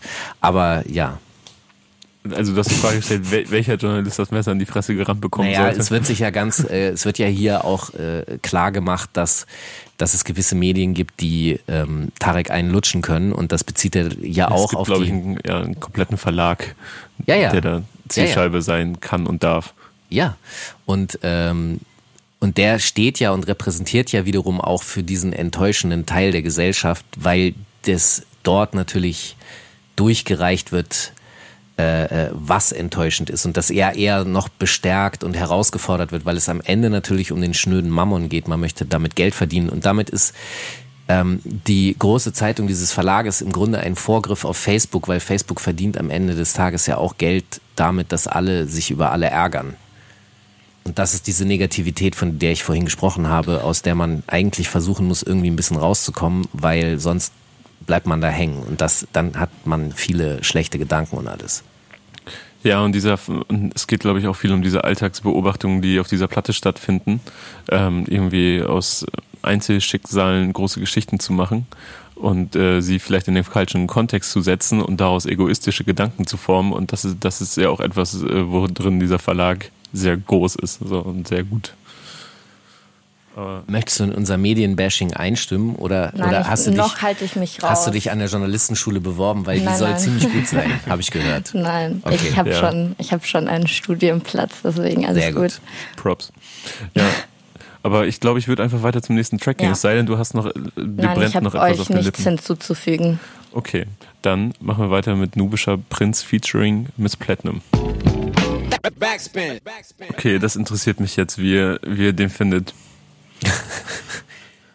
also, das, sorry, ja. ist ähm, tatsächlich jetzt der erste Track, der mir irgendwie so gar nicht gefällt. Wow, okay, krass. Warum? Ich weiß nicht, kann mir ist jetzt nicht wirklich was Textliches hängen geblieben. Und äh, also ich habe so das Gefühl, ich, ich verstehe nicht, was, was Tarek uns damit sagen will, aber ich ähm, höre euch gerne zu, was ihr dazu zu sagen ich, habt. Ich habe, das, ich habe den Problem mit dem Song, dass er mir zu drüber ist, zu überzeichnet und es ist quasi das Problem, was ich vorhin mit dem Chor hatte, ähm, nur auf kompletter Songlänge. Dieser, dieser Talkbox-Einsatz und ich sehe schon so ein, so ein, so ein, so ein, so ein halb ironisches Musikvideo vor meinen Augen, wo, wo man in 80s-Outfit ist und, äh, und äh, halt eben diese Talkbox im Mund hat und äh, glitzernde Klamotten und äh, dieses diese Gitarren-Keyboard spielt und so und ich ist nicht ist nicht meins. Hm, okay, also es ist natürlich auffällig, dass der komplett heraussticht. So ganz anderes Tempo, kein Trap-Tempo. Mhm. Ähm, die es ist eher ähm, glücklich ist vielleicht nicht das richtige Wort, aber ich empfinde das als uplifting und und das ist für mich auch eine klassische Hip-Hop-Tradition, ähm, wo es darum geht, äh, sich selbst zu ermächtigen und, und sich selbst auch Spaß zu bereiten und sich selbst zu feiern, also sich selbst auch zu überhöhen. Und äh, ich finde ganz fantastisch, dass er das als nubischer Prinz bezeichnet, weil ähm, ich wüsste nicht, was nubisch bedeutet oder äh, äh, Nubien, Mhm. wenn ich nicht Hip-Hop sozialisiert wäre. Das heißt, Bands wie Brand Nubian oder George Clinton hat mal ähm, äh, ein Album gehabt, das hieß Nubian Nut. Und ähm, dann war ich so neugierig, was ist das? Und dann habe ich mir das äh, damals mit dem Lexikon rausgesucht und hab, dann habe ich halt verstanden, so ja, okay, das ist äh, seine Heritage, seine Herkunft und so und das darauf will er anspielen und das finde ich eigentlich cool und deswegen finde ich sehr fresh, dass dieses Wort über ihn jetzt im Deutschrap mal erstmalig, wahrscheinlich nicht, aber Er nennt sich ja schon länger Nubischer Prinz. Genau, aber dass es, dass es seinen eigenen Song, seine eigene Hymne, äh, Hymne kriegt, dass es äh, dadurch noch stärker etabliert wird, dass vielleicht auch andere nachschauen, was bedeutet das. Und dieses, deswegen kann ich auch nachvollziehen, in dieser ganzen Reihe äh, der Black Panther Film und das ist ja jetzt die Comicfigur, die wiederum aber natürlich durch die Black Panther Bewegung ähm, inspiriert ist und dieses, dieses Element äh, schwarzer Historie, das mir über Rap vermittelt wurde oder dass ich, dass ich getriggert wurde, mir das reinzufahren, das, das mag ich, dafür habe ich eine sehr hohe äh, ja, Empfänglichkeit, Sympathie, deswegen finde ich es schon mal klasse. Und eventuell löst dieser Song das ja auch aus. Bei euch offensichtlich nicht. Also du, du trennst ja gerade die inhaltliche von der äh, ähm, Ja, ich weiß, Ebene was oder du meinst. Interpretationsebene von Sagen wir so, Stefan Raab hat viel. Schaden angerichtet, äh, dass er Talkbox Stimmt, äh, Stefan Raab.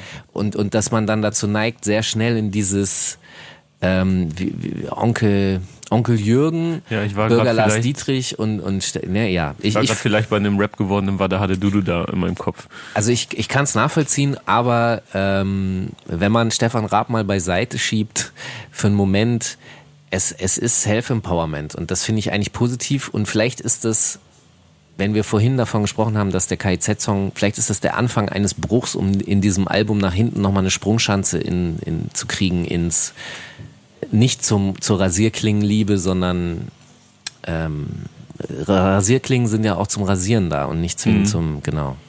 Gl- Glaubt ihr, dass es vielleicht, ähm, weil es ist ja auch etwas, was in dem Rahmen des Albums und in der, in Interviews und so häufiger besprochen worden ist, dass er lange Zeit nicht so richtig wusste, wo er mit dem Sound, in welche Richtung er gehen soll und dass er auch so äh, sich am Punk probiert hat und so. Glaubt ihr, dass es eine der, der ähm, Ideen war, also in welche Album das Richtung, in welche Richtung das Album gehen könnte und so quasi übergeblieben ist und ausproduziert worden ist? Glaube ich eigentlich nicht, weil ich weiß nicht mehr, in welchem Interview plötzlich. das war, aber in irgendeinem Interview, das ich mit Tarek gesehen habe, hab ich, äh, hat er gesagt, dass als erstes, also nachdem er sich von dieser Punk-Sound-Idee verabschiedet hat, weil er sich da nicht so wohl gefühlt hat, ähm, äh, erst die, die düsteren und tiefen Songs entstanden sind. Und ich glaube, er wollte dann einfach das vielleicht ein bisschen durchbrechen, dass es nicht ganz so schwere Kost ist, sondern ein Album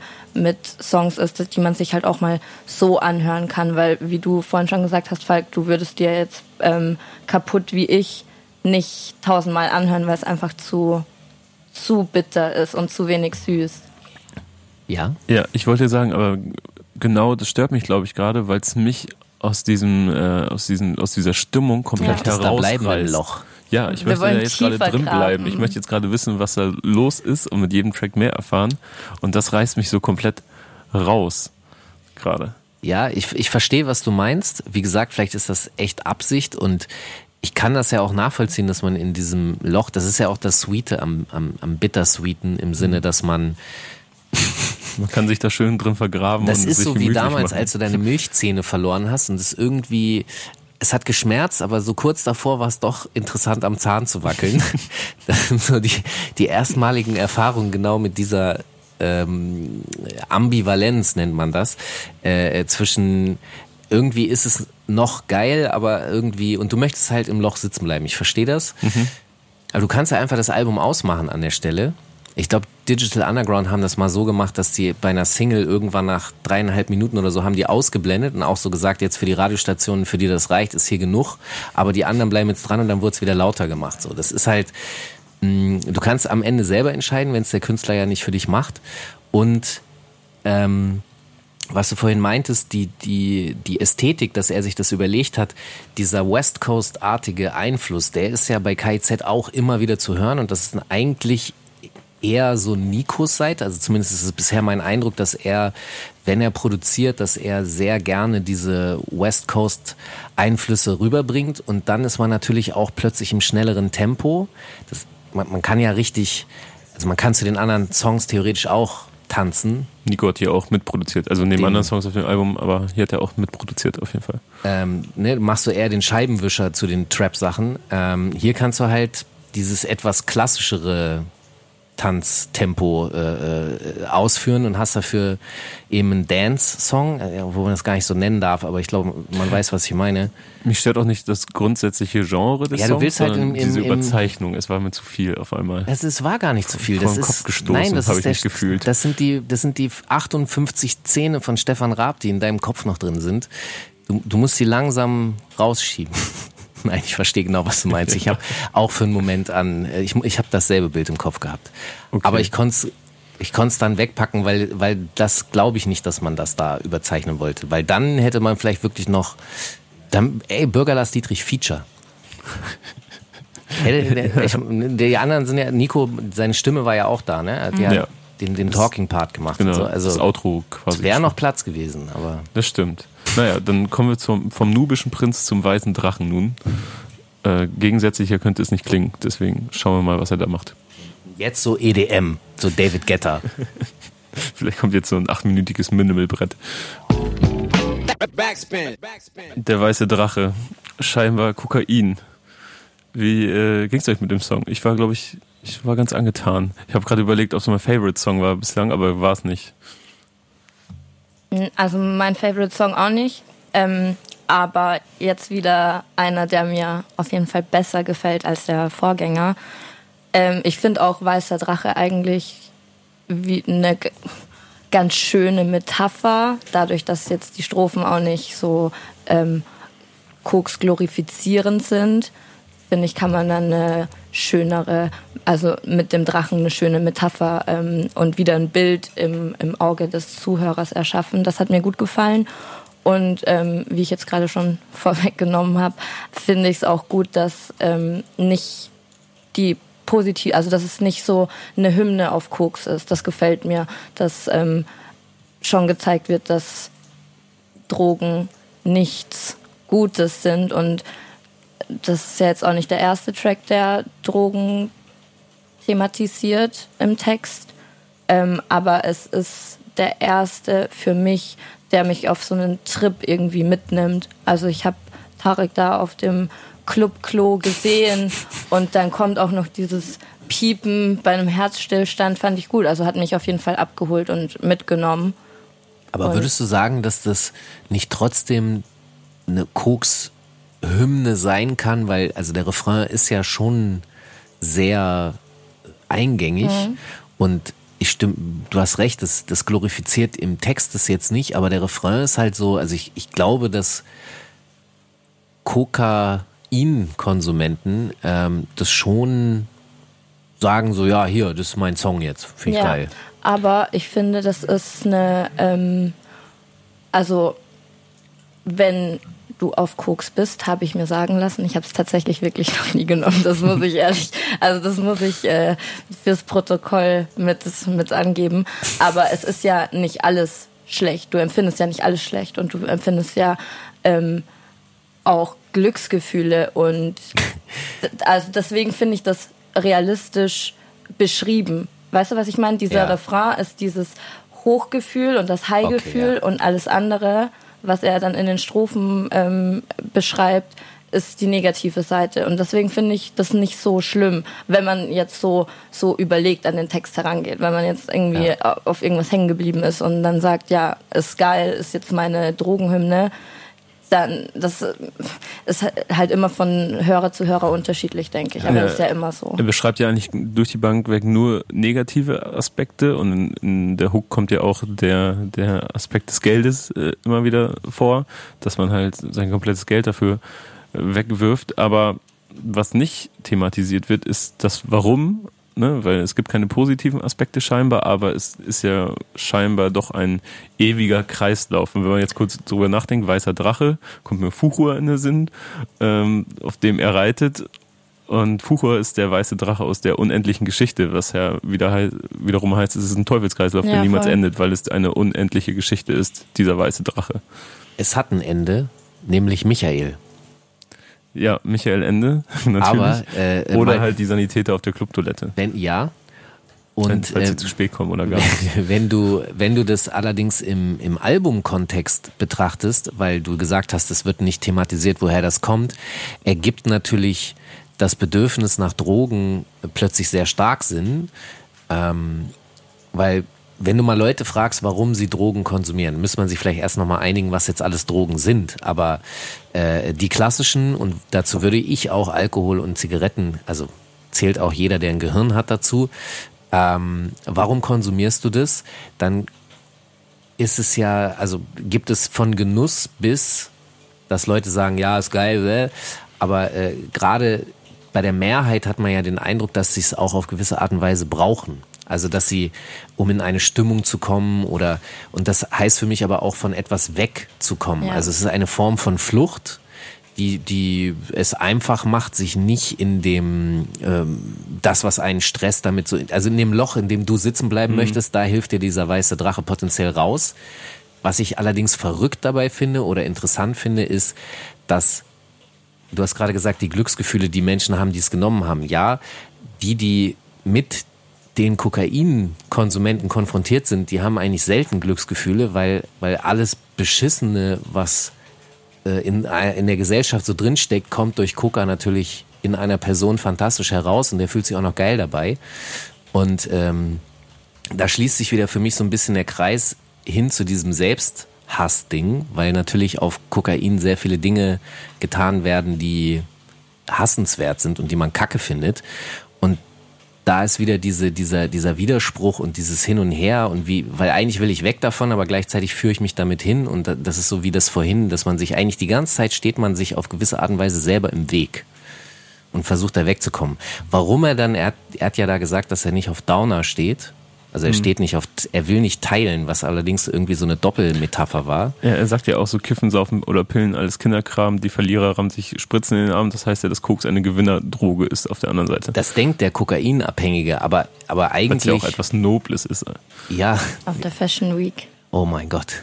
Aber also es ist ja auch die Droge, das ist ja das Verrückte. Es, es, es ist wirklich für mich exemplarisch die Droge des Kapitalismus irgendwie, weil es gibt so viele Leute, die, ob es nun Kokain ist oder irgendwelche anderen Sachen, die, um zu funktionieren, um den Ansprüchen hier gerecht zu werden in dieser Gesellschaft. Und gleichzeitig macht es dich aber eben zu diesem Schuldigen, vom, vom, das haben wir ja, das, es kommen immer wieder für mich dieselben Themen hoch, vom Kind zum Schuldigen, die Gesellschaft, wie sie sich verhält und, und das über die Droge zu verstärken und so weiter. Also das, das sind einfach alles diese Kernthemen, mit denen er sich täglich auseinandersetzt. Und ich will nochmal musikanalytisch was sagen. Auch hier haben wir jetzt keinen typischen Lochsong.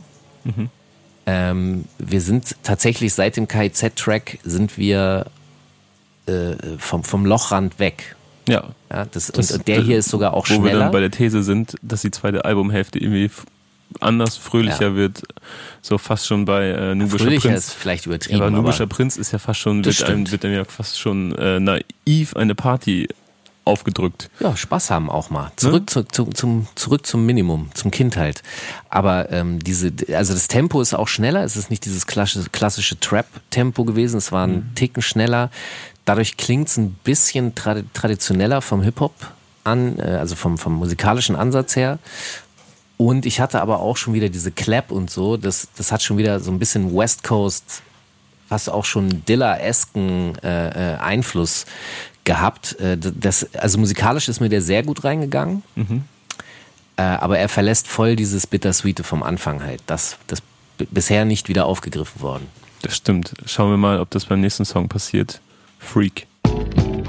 Backspin. Backspin. Okay, ich, ich versuche mich hier an Nikos alter Tradition zu halten, um möglichst schlechte Übergänge, äh, oder wie er immer sagt, möglichst gute Übergänge Das zu ist finden. jetzt schon der beste Übergang. Wie freakig war Freak? Das muss ich euch fragen, ehrlich gesagt, bevor ich meinen Senf dazu ablasse. Wie freaky fandst du das denn? Ähm, wie definieren wir freaky? Keine Ahnung. Aber äh, ab von der Norm. Dann muss man sich fragen, was die Norm ist. Abnorm. Geil. Also von der Norm abgehoben, wenn der Rest der Tracks die Norm ist, hat sich für mich auf jeden Fall dieser Gitarrenbeat, der hat mir auf jeden Fall sehr gut gefallen. Mhm. Ähm, und der bringt uns jetzt auch nicht so tief, aber ich finde, es ist so im Ver äh, also es geht ja auch wieder um eine Frau, aber dieses Mal habe ich so das Gefühl, das ist eine Frau, die Tarek besser tun könnte und die vielleicht dieses Mal eine gute Gesellschaft. Okay. Ja, doch, ja, irgendwie ich sag jetzt mal ganz so platt, jemanden umzubringen. Ich sag mal ganz platt, es gefällt ihr, wenn er sie schlägt. Laut Tarek. Ja, weil das ist ja jetzt ein wiederkehrendes yeah. Thema an dem Punkt. Ne? Vorher war es in einem Song ein Problem, dass äh, der Vater die Mutter schlägt und er äh, selber das reproduziert. Und jetzt hat er dann theoretisch eine Frau, die die Reproduktion gut findet und dementsprechend ist das nicht mehr schlimm. Aber du hast gerade eben geschmunzelt, als ich das gesagt habe, aber eben theoretisch, faktisch gesehen, ich sachlich. Weiß, ich weiß, ne? was du meinst, aber ich glaube, ähm, sie will trotzdem nicht nee, in jeder nicht. Situation geschlagen werden. Auf gar keinen Fall. Nur in diesem kleinen Rahmen. Vollkommen richtig. Aber Und also, man kennt ja auch nur Tareks Sicht jetzt. Ja. Ich wollte auch nur was Provokantes sagen. Mhm. Ist mir gelungen. Mhm. Ähm, und ich finde den äh, tatsächlich freakig, weil er sich hier wieder was traut, mhm. ähm, weil er, weil er äh, null traditionell, also weder ist das ein traditioneller Hip-Hop-Song, also musikalisch gesehen, noch auf diesem Album, dadurch, dass er eben diesen ähm, Akustikgitarren Flavor da hat. Das ist mir allerdings vorher auch schon mal aufgefallen. Also vorher habe ich auf dem Album eine Gitarre gehört, da musste ich an The Cure denken, was auch ein bisschen in dieses Düstere reinfällt. Mhm. Ähm, bei dem Song hiervor haben wir am Anfang ein Mellotron gehört. Also zumindest klingt es wie ein Mellotron. Es waren diese eiernden Flöten am Anfang des Songs und die haben wir hier an diesem Song im Ende gehört. Und ähm, das ist ein, das ist eine Vorstufe von einem Sampler. Es waren Tonbandspuren, ähm, auf denen dann was aufgenommen wurde. Und das war Ende der 60er Jahre so die erste Möglichkeit mit voraufgezeichneten Tönen Musik zu machen. Und die Beatles haben das eingesetzt. Und ich hatte auch hier wieder so ein Beatles- und Britpop-Feeling in der Gitarre für mich. Und ähm, auch, auch in den Melodiebögen zum Schluss von diesem Track hier hatte ich auch so ein bisschen so ein Beatles-Feeling. Und ich glaube, dass sie das da so ein bisschen ausleben. Dieses, auch das Piano, die Piano-Passage war auch für mich so ein, so ein Britpop-artiger Beatles-Moment. Ähm, also aus musikhistorischer Sicht finde ich das schon mal interessant. Ist trotzdem nicht meine Tasse Bier. So war das, ne? Genau. Meine Tasse Bier ist es persönlich jetzt nicht. Aber ich finde gut, dass der Mut und, und sich hinzustellen und sowas zu machen, finde ich geil. Und eine Sache ist mir noch aufgefallen, nämlich die Frau ist ein Freak, sagt er. Mhm. Und heute würde man im Hip-Hop eigentlich Shorty wahrscheinlich sagen zu Frauen. Aber in den 80ern äh, waren Freaks ein, ein, Slang für Frauen. Es gibt von Egyptian Lover aus Los Angeles einen Track, der heißt Freakaholic, weil er halt ein, ein Womanizer oder wie immer man das auch nennen mag, äh, sich selbst so sieht. Und das ist äh, offensichtlich, also ich weiß nicht, ob er das weiß, aber ich, ich fände es lustig. Und es würde mich jetzt auch nicht wundern, wenn er weiß, dass das beides einmal freakig und einmal Frau heißen kann. Mir war es auf jeden Fall nicht bewusst. Mir auch nicht. Mich hat auch, glaube ich, noch nie jemand Freak genannt. Aber ähm, äh, mich hat dieses äh, Lied so ein bisschen in so eine Lagerfeuerstimmung irgendwie gebracht. Ja. Ich weiß nicht, ich kann mir voll vorstellen, auch durch die Hook und alles, dass man so, einer sitzt an der Gitarre und alle singen dieses Lied um das Lagerfeuer herum. Also es ist irgendwie eine schöne ja. Stimmung für mich. Ja, ich kann auch nicht so recht sagen, wie ich es finde, also wie es mir gefällt. Na, du möchtest immer noch in dein Loch zurück. Ja, irgendwie schon. Also in sein ja. Loch, aber äh, im Sinne von Hallo? Hallo? Ja, also bei dir läuft was. Nein, aber ähm, also ich verstehe das schon, aber offensichtlich äh, haben wir es verlassen. Mhm. Was ich ehrlich gesagt auch positiv finde, weil sechs Songs in diese Richtung mhm. reichen dann ja vielleicht auch. Ja, ich stell dir mal vor, da wären noch sechs Stück gekommen, wo es auch die ganze Zeit Das- immer weiter drauf, Ja. ja. und wir wollen ja auch, dass Tarek aus diesem Loch rauskommt. Also ich finde es eine Du schöne kannst da Wendung. bleiben, Kevin, aber Tarek soll bitte. Du kannst ja. dann dein eigenes Album Vielleicht war es machen. mir auch einfach zu abrupt oder vielleicht hat mir der Abschluss gefehlt oder für, Ja, wisst ich weiß, was du meine? meinst. Ne, Für, für mich war es einfach noch nicht abgeschlossen alles. Ja, vielleicht hätte er am Ende des sechsten Liedes so sagen sollen: So, vielen Dank. Äh, jetzt, Audiokommentar. jetzt kommt die Party. Ja, vielleicht so, so, vielleicht sollte man es einführen für Alben, so wie auf Nein, DVDs. ich bin dafür, die Lieder einfach für sich sprechen zu lassen, ohne Ansage. Und nee, das ist mir zu Boah, regelhaft. du bist Spielverderberin. Ja, vielleicht bin aber ja auch ich der Freak hier und ich bin der Einzige, dem es nicht gefällt. So, deswegen, aber wir hören uns jetzt einfach mal den letzten Tag an, äh, den letzten Tag, jetzt guck mal, ich komme schon ganz an, den Letzter letzten Song. Track, Frühlingstag, so heißt er nämlich. Oh, und ist er. Kommen wir nochmal zurück ins Loch? Nee, wahrscheinlich nicht. Nicht bei dem Titel. Es wäre jetzt geil, wenn ihr jetzt so. Vielleicht, wir, wir hatten ja vorher schon diese bitter, bittersweeten Momente, vielleicht ist er wieder verpackt. Aber guck mal, wenn wir uns jetzt mal die Titel angucken, ja, Ticket hier raus heißt Flucht, Bang Bang ist Gewalt. Nach wie vor ist, oh, es ist immer dieselbe Scheiße, kaputt wie Überdruss. ich ist die Reflexion. Letzte Chance, jetzt muss aber mal was passieren, wenn du stirbst, ist nochmal aggressiv und dann kommt plötzlich Liebe. Genau. KZ für immer, also positiv in die Zukunft geprägt, äh, geblickt. Nubischer Prinz, das bin ich. Weißer Drache ist das, was mir hilft, um wegzufliegen. Der Freak ist die Frau, die ich endlich gefunden habe. Und jetzt kommt der Frühlingstag. Also eigentlich ergibt das total Sinn. Ja. Und vielleicht Und ist das, das vielleicht ist ja solltest du dann- dir einfach mal die Tracklist Ja, durchlesen. Das war ja die These, die ich Dann vorhin brauchst du zur, zur Halbzeit äh, geäußert habe. Mal gucken. Dann hören wir uns jetzt mal Frühlingstag an. Vielleicht, ich stelle es mir so vor. Jetzt kommt er, richtig er, Stefan Raab. Er erwacht, die Sonne kommt durch die Fenster und da fliegen so kleine Amseln rein und ziehen ihm sein Hemd an und so. Oh, so Disney-mäßig. Genau. Geil. Ja, Mann. Schauen Dann will ich aber ein Video dazu auf jeden Fall, wenn das in dem Track vorkommt. Okay, schauen wir mal. Backspin. Backspin. Okay, das war der letzte Song des Albums und ich glaube, der Song, der mir auf Anhieb am besten gefallen hat. Warum? Ähm, weil, weil er für mich verschiedene Stärken von Tarek zusammenfasst und also die ich selber an ihm einfach mag. Äh, rappen, singen. Ähm, die, ich mag die Produktion.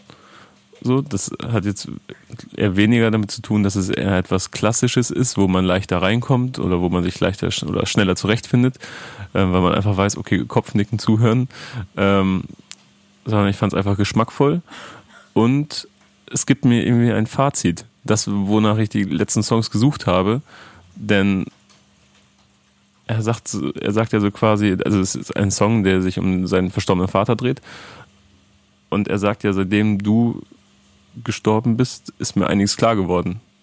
Und ähm, seitdem kann er sich selbst verstehen und er klingt so versöhnlich.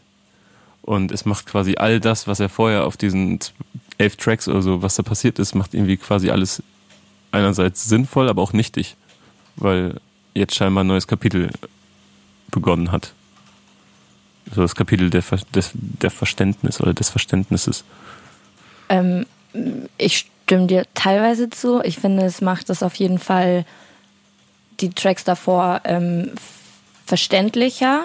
Und ich glaube auch, dass dieses Erlebnis irgendwie so eine Art Auslöser für das Album war und für viele Tracks, die ähm, entstanden sind, weil Tarek vielleicht angefangen hat, sich so zu, zu hinterfragen und ähm, angefangen hat, Dinge zu verarbeiten, auch Dinge, die in ihm passieren. Dadurch haben wir dann diese, diese bittersüßen ähm, Tracks eben bekommen.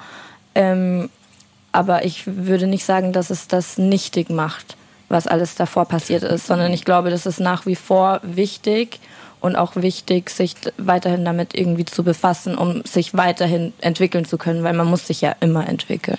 Ja, da, da muss ich auch nochmal eingrätschen und sagen, nicht, dich, nicht im Sinne von, es macht das alles witzlos und es ist egal, was er vorher gesagt hat, sondern ähm, es lässt diese Abgründe in ihm so aktuell einfach, ein bisschen weniger wichtig oder einnehmend erscheinen, sondern weil er halt so versöhnlich mit sich selbst Ja, klingt okay. auf diesem Song, ähm, ist es so, als, als hätte man irgendwo zu einem zwar traurigen, weil äh, bitter süßen, äh, aber doch zu einem Happy End gefunden Ja. irgendwo, weil er mit sich selbst und seinen inneren Dämonen irgendwie dem Golem in sich scheinbar ganz gut auskommt am Ende des Tages. Ich finde es auch genau aus dem Aspekt schön, dass der Song irgendwie trotz des Textes irgendwie positiv und schön klingt. Also und ich finde auch Frühlingstag passt total. Ich habe schon wieder, also bei mir hat Tarek das auf jeden Fall geschafft, bei den meisten Tracks mir so einen Film ähm, abzuspielen. Ähm, und man hätte ja auch einen komplett traurigen und melancholischen ähm, Track schreiben können für den Vater. Und das hat er mit Sicherheit auch versucht, wenn er sagt, ja, ähm, nach jeder Zeile wird das alles verschwommen und kein, kein Text ist mir gut genug. Und dann war es eben dieser nicht ganz so traurige, sondern ein bisschen hoffnungsvollere Track, der optimal für ihn gepasst hat für seinen Vater. Und ich finde, ich weiß nicht, für mich ist das alles total rund und ähm, gefällt mir deswegen gut, weil ich auch das Gefühl habe, dass es ihm irgendwie geholfen hat, viele Sachen zu verarbeiten. Und das ist ein guter, guter Abschluss für das Album, um uns doch auf gute Art und Weise aus diesem Loch herauszuführen, finde ich. Ich finde halt auch spannend die, die Wahl des Songs, dass er, ähm, das ist ja theoretisch das, wo er herkommt aus seiner Hip-Hop-Sozialisation. Auch wenn wir lustigerweise KZ und Tarek so gut wie nie auf solchen Beats gehört haben. Also als KZ aufgetaucht sind, waren die ja schon da, da war ja dieser klassische 90er Sound eigentlich schon durch. Und natürlich gibt es dieses ähm, äh, Projekt, dessen Name mir gerade, Ver- Verbales Style Kollektiv, VSK, äh, das, das ga- gibt's natürlich so, aber ähm, eventuell, ich, ich spekuliere jetzt mal, eventuell ist es sogar ein Leftover-Beat davon, der aber perfekt gepasst hat und äh, emotionsmäßig vermittelt es perfekt, weil es, weil es äh, äh, das auch für mich schließt hin zu diesem kindlichen, da wo man dann halt das, wo ich herkomme, im wahrsten Sinne des Wortes, und passt theoretisch ja überhaupt nicht zum Album, musikalisch gesehen. Ja. Genau dadurch aber passt's auch wieder für mich. Und was wir festgestellt haben, ab der zweiten Hälfte geht's ja eh dann woanders hin. Ähm, und ansonsten würde ich einfach auch nur wiederholen, was ihr gesagt habt. Ich kann euch da auch nur zustimmen. Also das sehe ich auch so, dass in ihm es geht ja auch vorher schon um Tod und so und die Auseinandersetzung. Es ist ja auch gleichzeitig die Sinnfrage. Also warum, Das warum extrem morbide alles, was da eigentlich in jedem Song gab es mindestens einen Mord oder eine Todesfantasie. Genau, aber in, in dieser, in diesem ganzen Mord- und Totschlagsfantasien steckt natürlich automatisch die Sinnfrage. Also warum bin ich hier? Was will ich eigentlich? Weil es gibt eigentlich ja keine, es gibt nur eine eigene Antwort auf die Frage, wo der Sinn ist. Es ist, äh, da wir oft dazu neigen, eventuell liegt es daran, weil wir immer aus unserem Kopf rausgucken. Ja, wir gucken immer auf die andere Seite, die anderen gucken wir an und dadurch bemerken wir zu wenig, dass wir selbst da sind und Anteil haben und ähm, deswegen fragen wir, was ist der Sinn, aber stellen das nach draußen, aber draußen kann gar keine antworten, weil das gibt's eigentlich nicht. Und äh, diese, diese Antwort in sich selbst zu finden, dazu gehört wiederum, sich eben genau mit solchen Sachen zu beschäftigen. Und mir erscheint es auch, dass er da eben für sich eine Antwort gefunden hat. Und theoretisch wäre jetzt lustig, was heißt lustig, aber interessant zu hören, wie ein Golem 2, obwohl bitte das nicht so nennen, aber äh, wie das klingen würde. Also wie würde das ab hier weitergehen? Weil ich glaube, und das hattest du vorhin gesagt, ich glaube, diese, diese Dunkelheit, von der Tarek da oft spricht, ich glaube, dass die nicht erst seit dem Tod, ähm, hier ist ja die Rede von seinem Vater. Wäre auch noch ein bisschen die Frage, wenn das jetzt alles realistisch und autobiografisch ist, wer, wer ist der Schläger in der Kindheit gewesen? War das dann ein Stiefvater oder so? Weil es klang jetzt hier nicht. Also im Text ist es ein Stiefvater. Ah, okay, das war so. Okay, ja, dann, dann ergibt das alles Sinn. Ähm, genau, also wie wird's ab hier weitergehen? Und, und kriegen wir, würden wir jetzt bei Golem 2 ein, ein totales, glückliches Album bekommen? Ich, ich glaube nicht. Ich glaube, dass diese Dämonen schon länger da sind.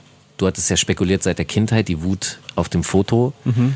Ähm, ja, Von daher, aber eventuell ist das so ein Kristallisationspunkt, der Tod eines geliebten Menschen, dass man dann vielleicht mit sowas abschließen kann oder dass man zumindest einen Meilenstein hat im Sinne, dass ähm, man versucht, das Positive, weil das, wir haben ja nur potenziell diese 80 Jahre und, und die sind relativ fix vorbei und sich die ganze Zeit nur mit dem Schmutz auseinanderzusetzen, bringt nichts.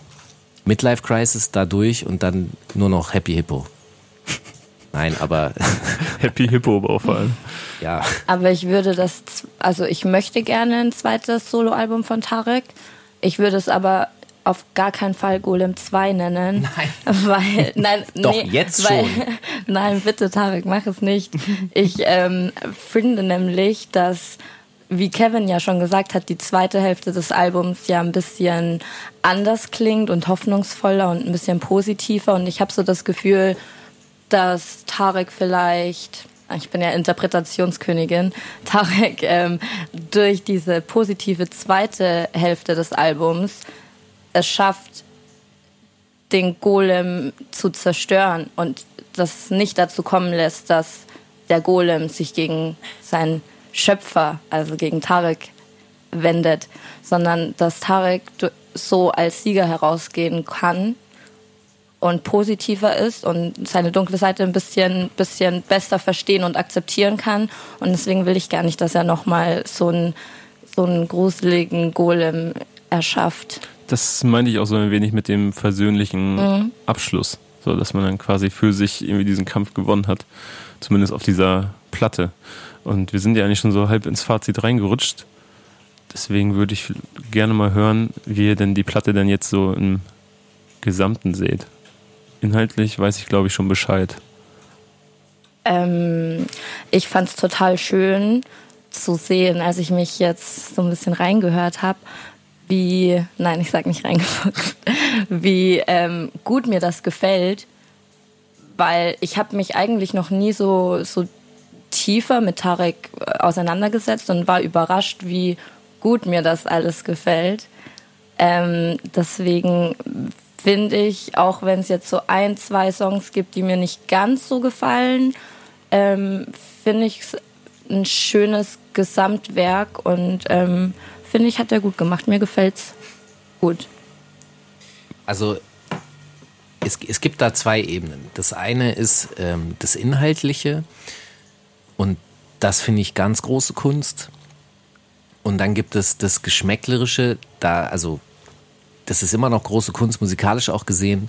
Äh, geschmäcklerisch holen, holt mich die zweite Hälfte eher ab ähm, als jetzt die erste. Äh, da sind ein paar, paar Songs bei, die ich richtig gut finde, die ich auch ähm, tatsächlich öfter hören würde. Diese ganz düsteren Loch-Songs, die, die, das ist, was das habe ich ja vorhin schon beschrieben, das, das wären nicht so meine, obwohl die eben gut gemacht sind, aber das ist mir also auf Dauerrotation, dann lieber chillige Musik hören. Ähm, es muss nicht immer zwingend uplifting sein, was ich vorhin gesagt habe, diese, dieses, dieses etwas Dance-mäßigere oder so. Das, darum es mir gar nicht. Ähm, das ist eher auch so eine Frage von Akkorden. Ähm, es gibt ja diese Blue Notes und so, also sprich die, oder Moll, sowas gibt es ja auch. Was, das, das, ist, das ist alles cool, aber ich, ich brauche ein bisschen mehr den Stuff auf der zweiten Hälfte weil ich möchte nicht im Loch sitzen. Ich bin da anders als du, Kevin. Möchte nicht im Loch sitzen. Nicht mehr. Naja, also. Habe ich viele Jahre, das, das ist auch okay, aber irgendwann muss man, also finde ich, oder, oder für mich war das wichtig, irgendwann auch mal abzuschließen und zu sagen, okay, Menschheit ist, ist Idiot, und äh, ich weiß das und jetzt muss ich aber das Beste daraus machen, weil sonst habe ich einfach nochmal 40 Jahre äh, schlechte Laune und das will ich nicht mehr. Aber solange man das äh, selbstbestimmt macht und äh, sich da irgendwie gewiss irgendwie ein bisschen steuern kann und sich einfach mal muss. sagen kann, okay, ich höre mir jetzt äh, Musik XY an und äh, verstärke dieses Gefühl, in diesem Loch zu sein aufs Maximum. Ja. So, und dann schlafe ich irgendwann ein und am nächsten Morgen ist ein neuer Tag und dann mal gucken. So, und dann hört man vielleicht wieder, dann hört man vielleicht die, die fröhliche Seite der Platte. Okay, und, okay. ne? Ich, ich sehe schon, du heulst dich langsam so in den Schlaf. Das ist auch ein romantisches Bild. Ja, ja. Aber um, um das. Aber witzig, wie du es beschreibst, weil mir geht's tatsächlich genau andersrum. So. Also ich fand die dunkle Seite oder die Tracks, wo es wirklich um die inneren Kämpfe ging, fand ich gut, besser. Also sie sind tatsächlich inhaltlich ja auch verrückterweise die stärkeren für mich. Obwohl, und das ist aber, glaube ich, ein Punkt, also das ist vielleicht so ein Rückgriff in diese, in das Loch.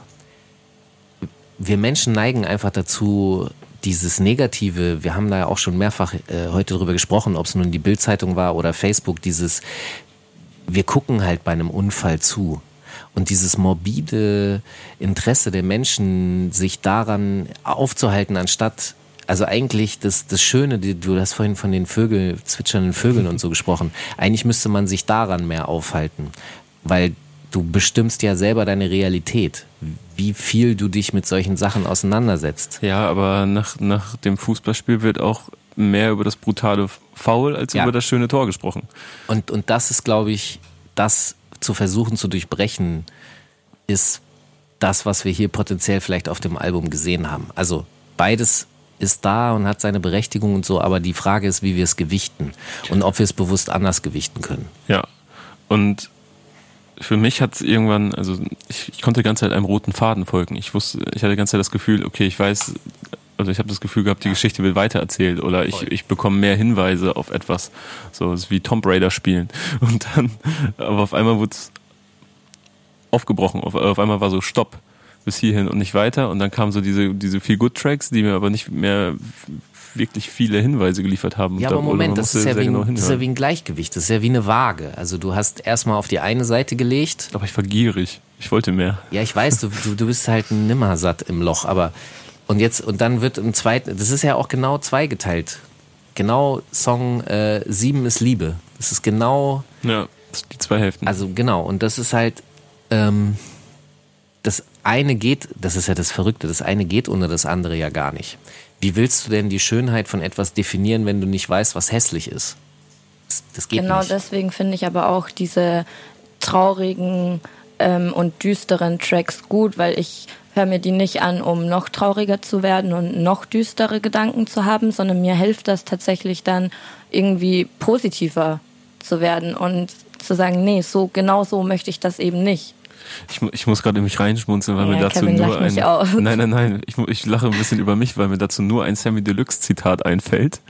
Und zwar, äh, ohne Salat würden uns die Pommes nicht schmecken, denn ohne Regen würden wir die Sonne nicht schätzen. Ich glaube, genau das gleiche Zitat hast du beim letzten Album des ich glaube, Monats ich glaube auch, gesagt. dass mir, kommt, kommt auch gerade so ein Déjà-vu. Aber Moment, das sind ja theoretisch auch, das sind, die- das ist ja die Frage, was macht ein großartiges Album aus? Und Zuckerbrot und Peitsche. auch, also ich, ich kann das verstehen, weil ich schätze auch Alben, die wirklich ähm, durchgehend eine Atmosphäre und einen Style haben. Und eventuell schätze ich die sogar mehr als Alben, die sich äh, bewegen. Also von daher kann ich deinen Anspruch schon verstehen, aber hier, naja, hier,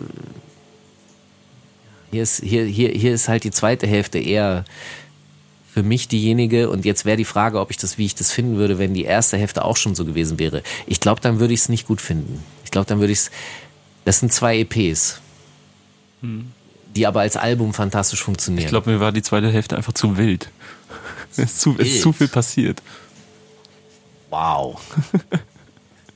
Wow. Ja, ey, lass uns mal am besten zu ähm, Punktzahlen kommen. Die gehören ja immer dazu.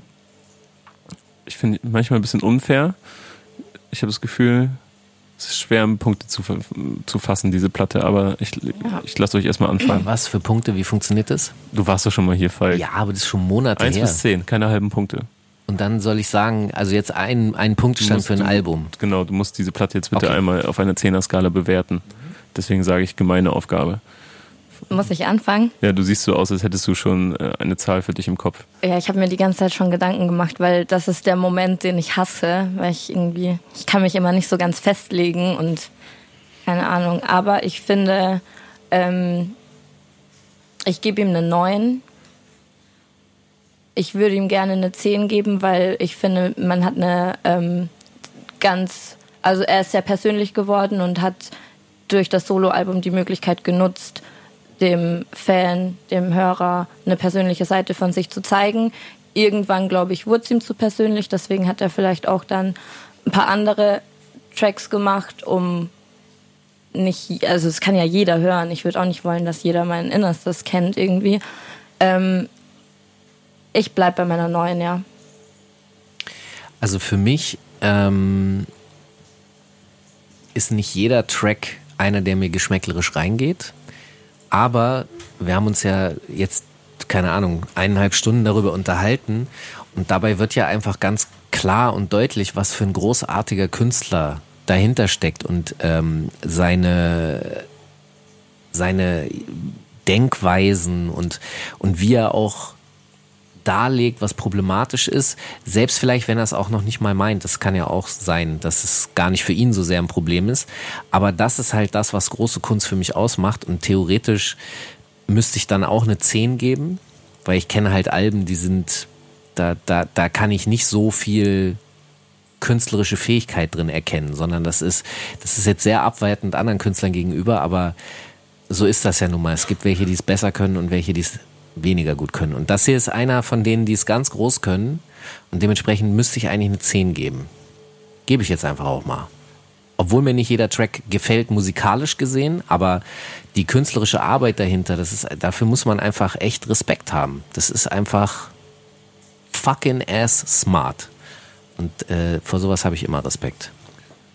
Ja, ich würde, ich, am liebsten würde ich nämlich auch äh, unsere eigenen Regeln irgendwie umkrempeln und Warum?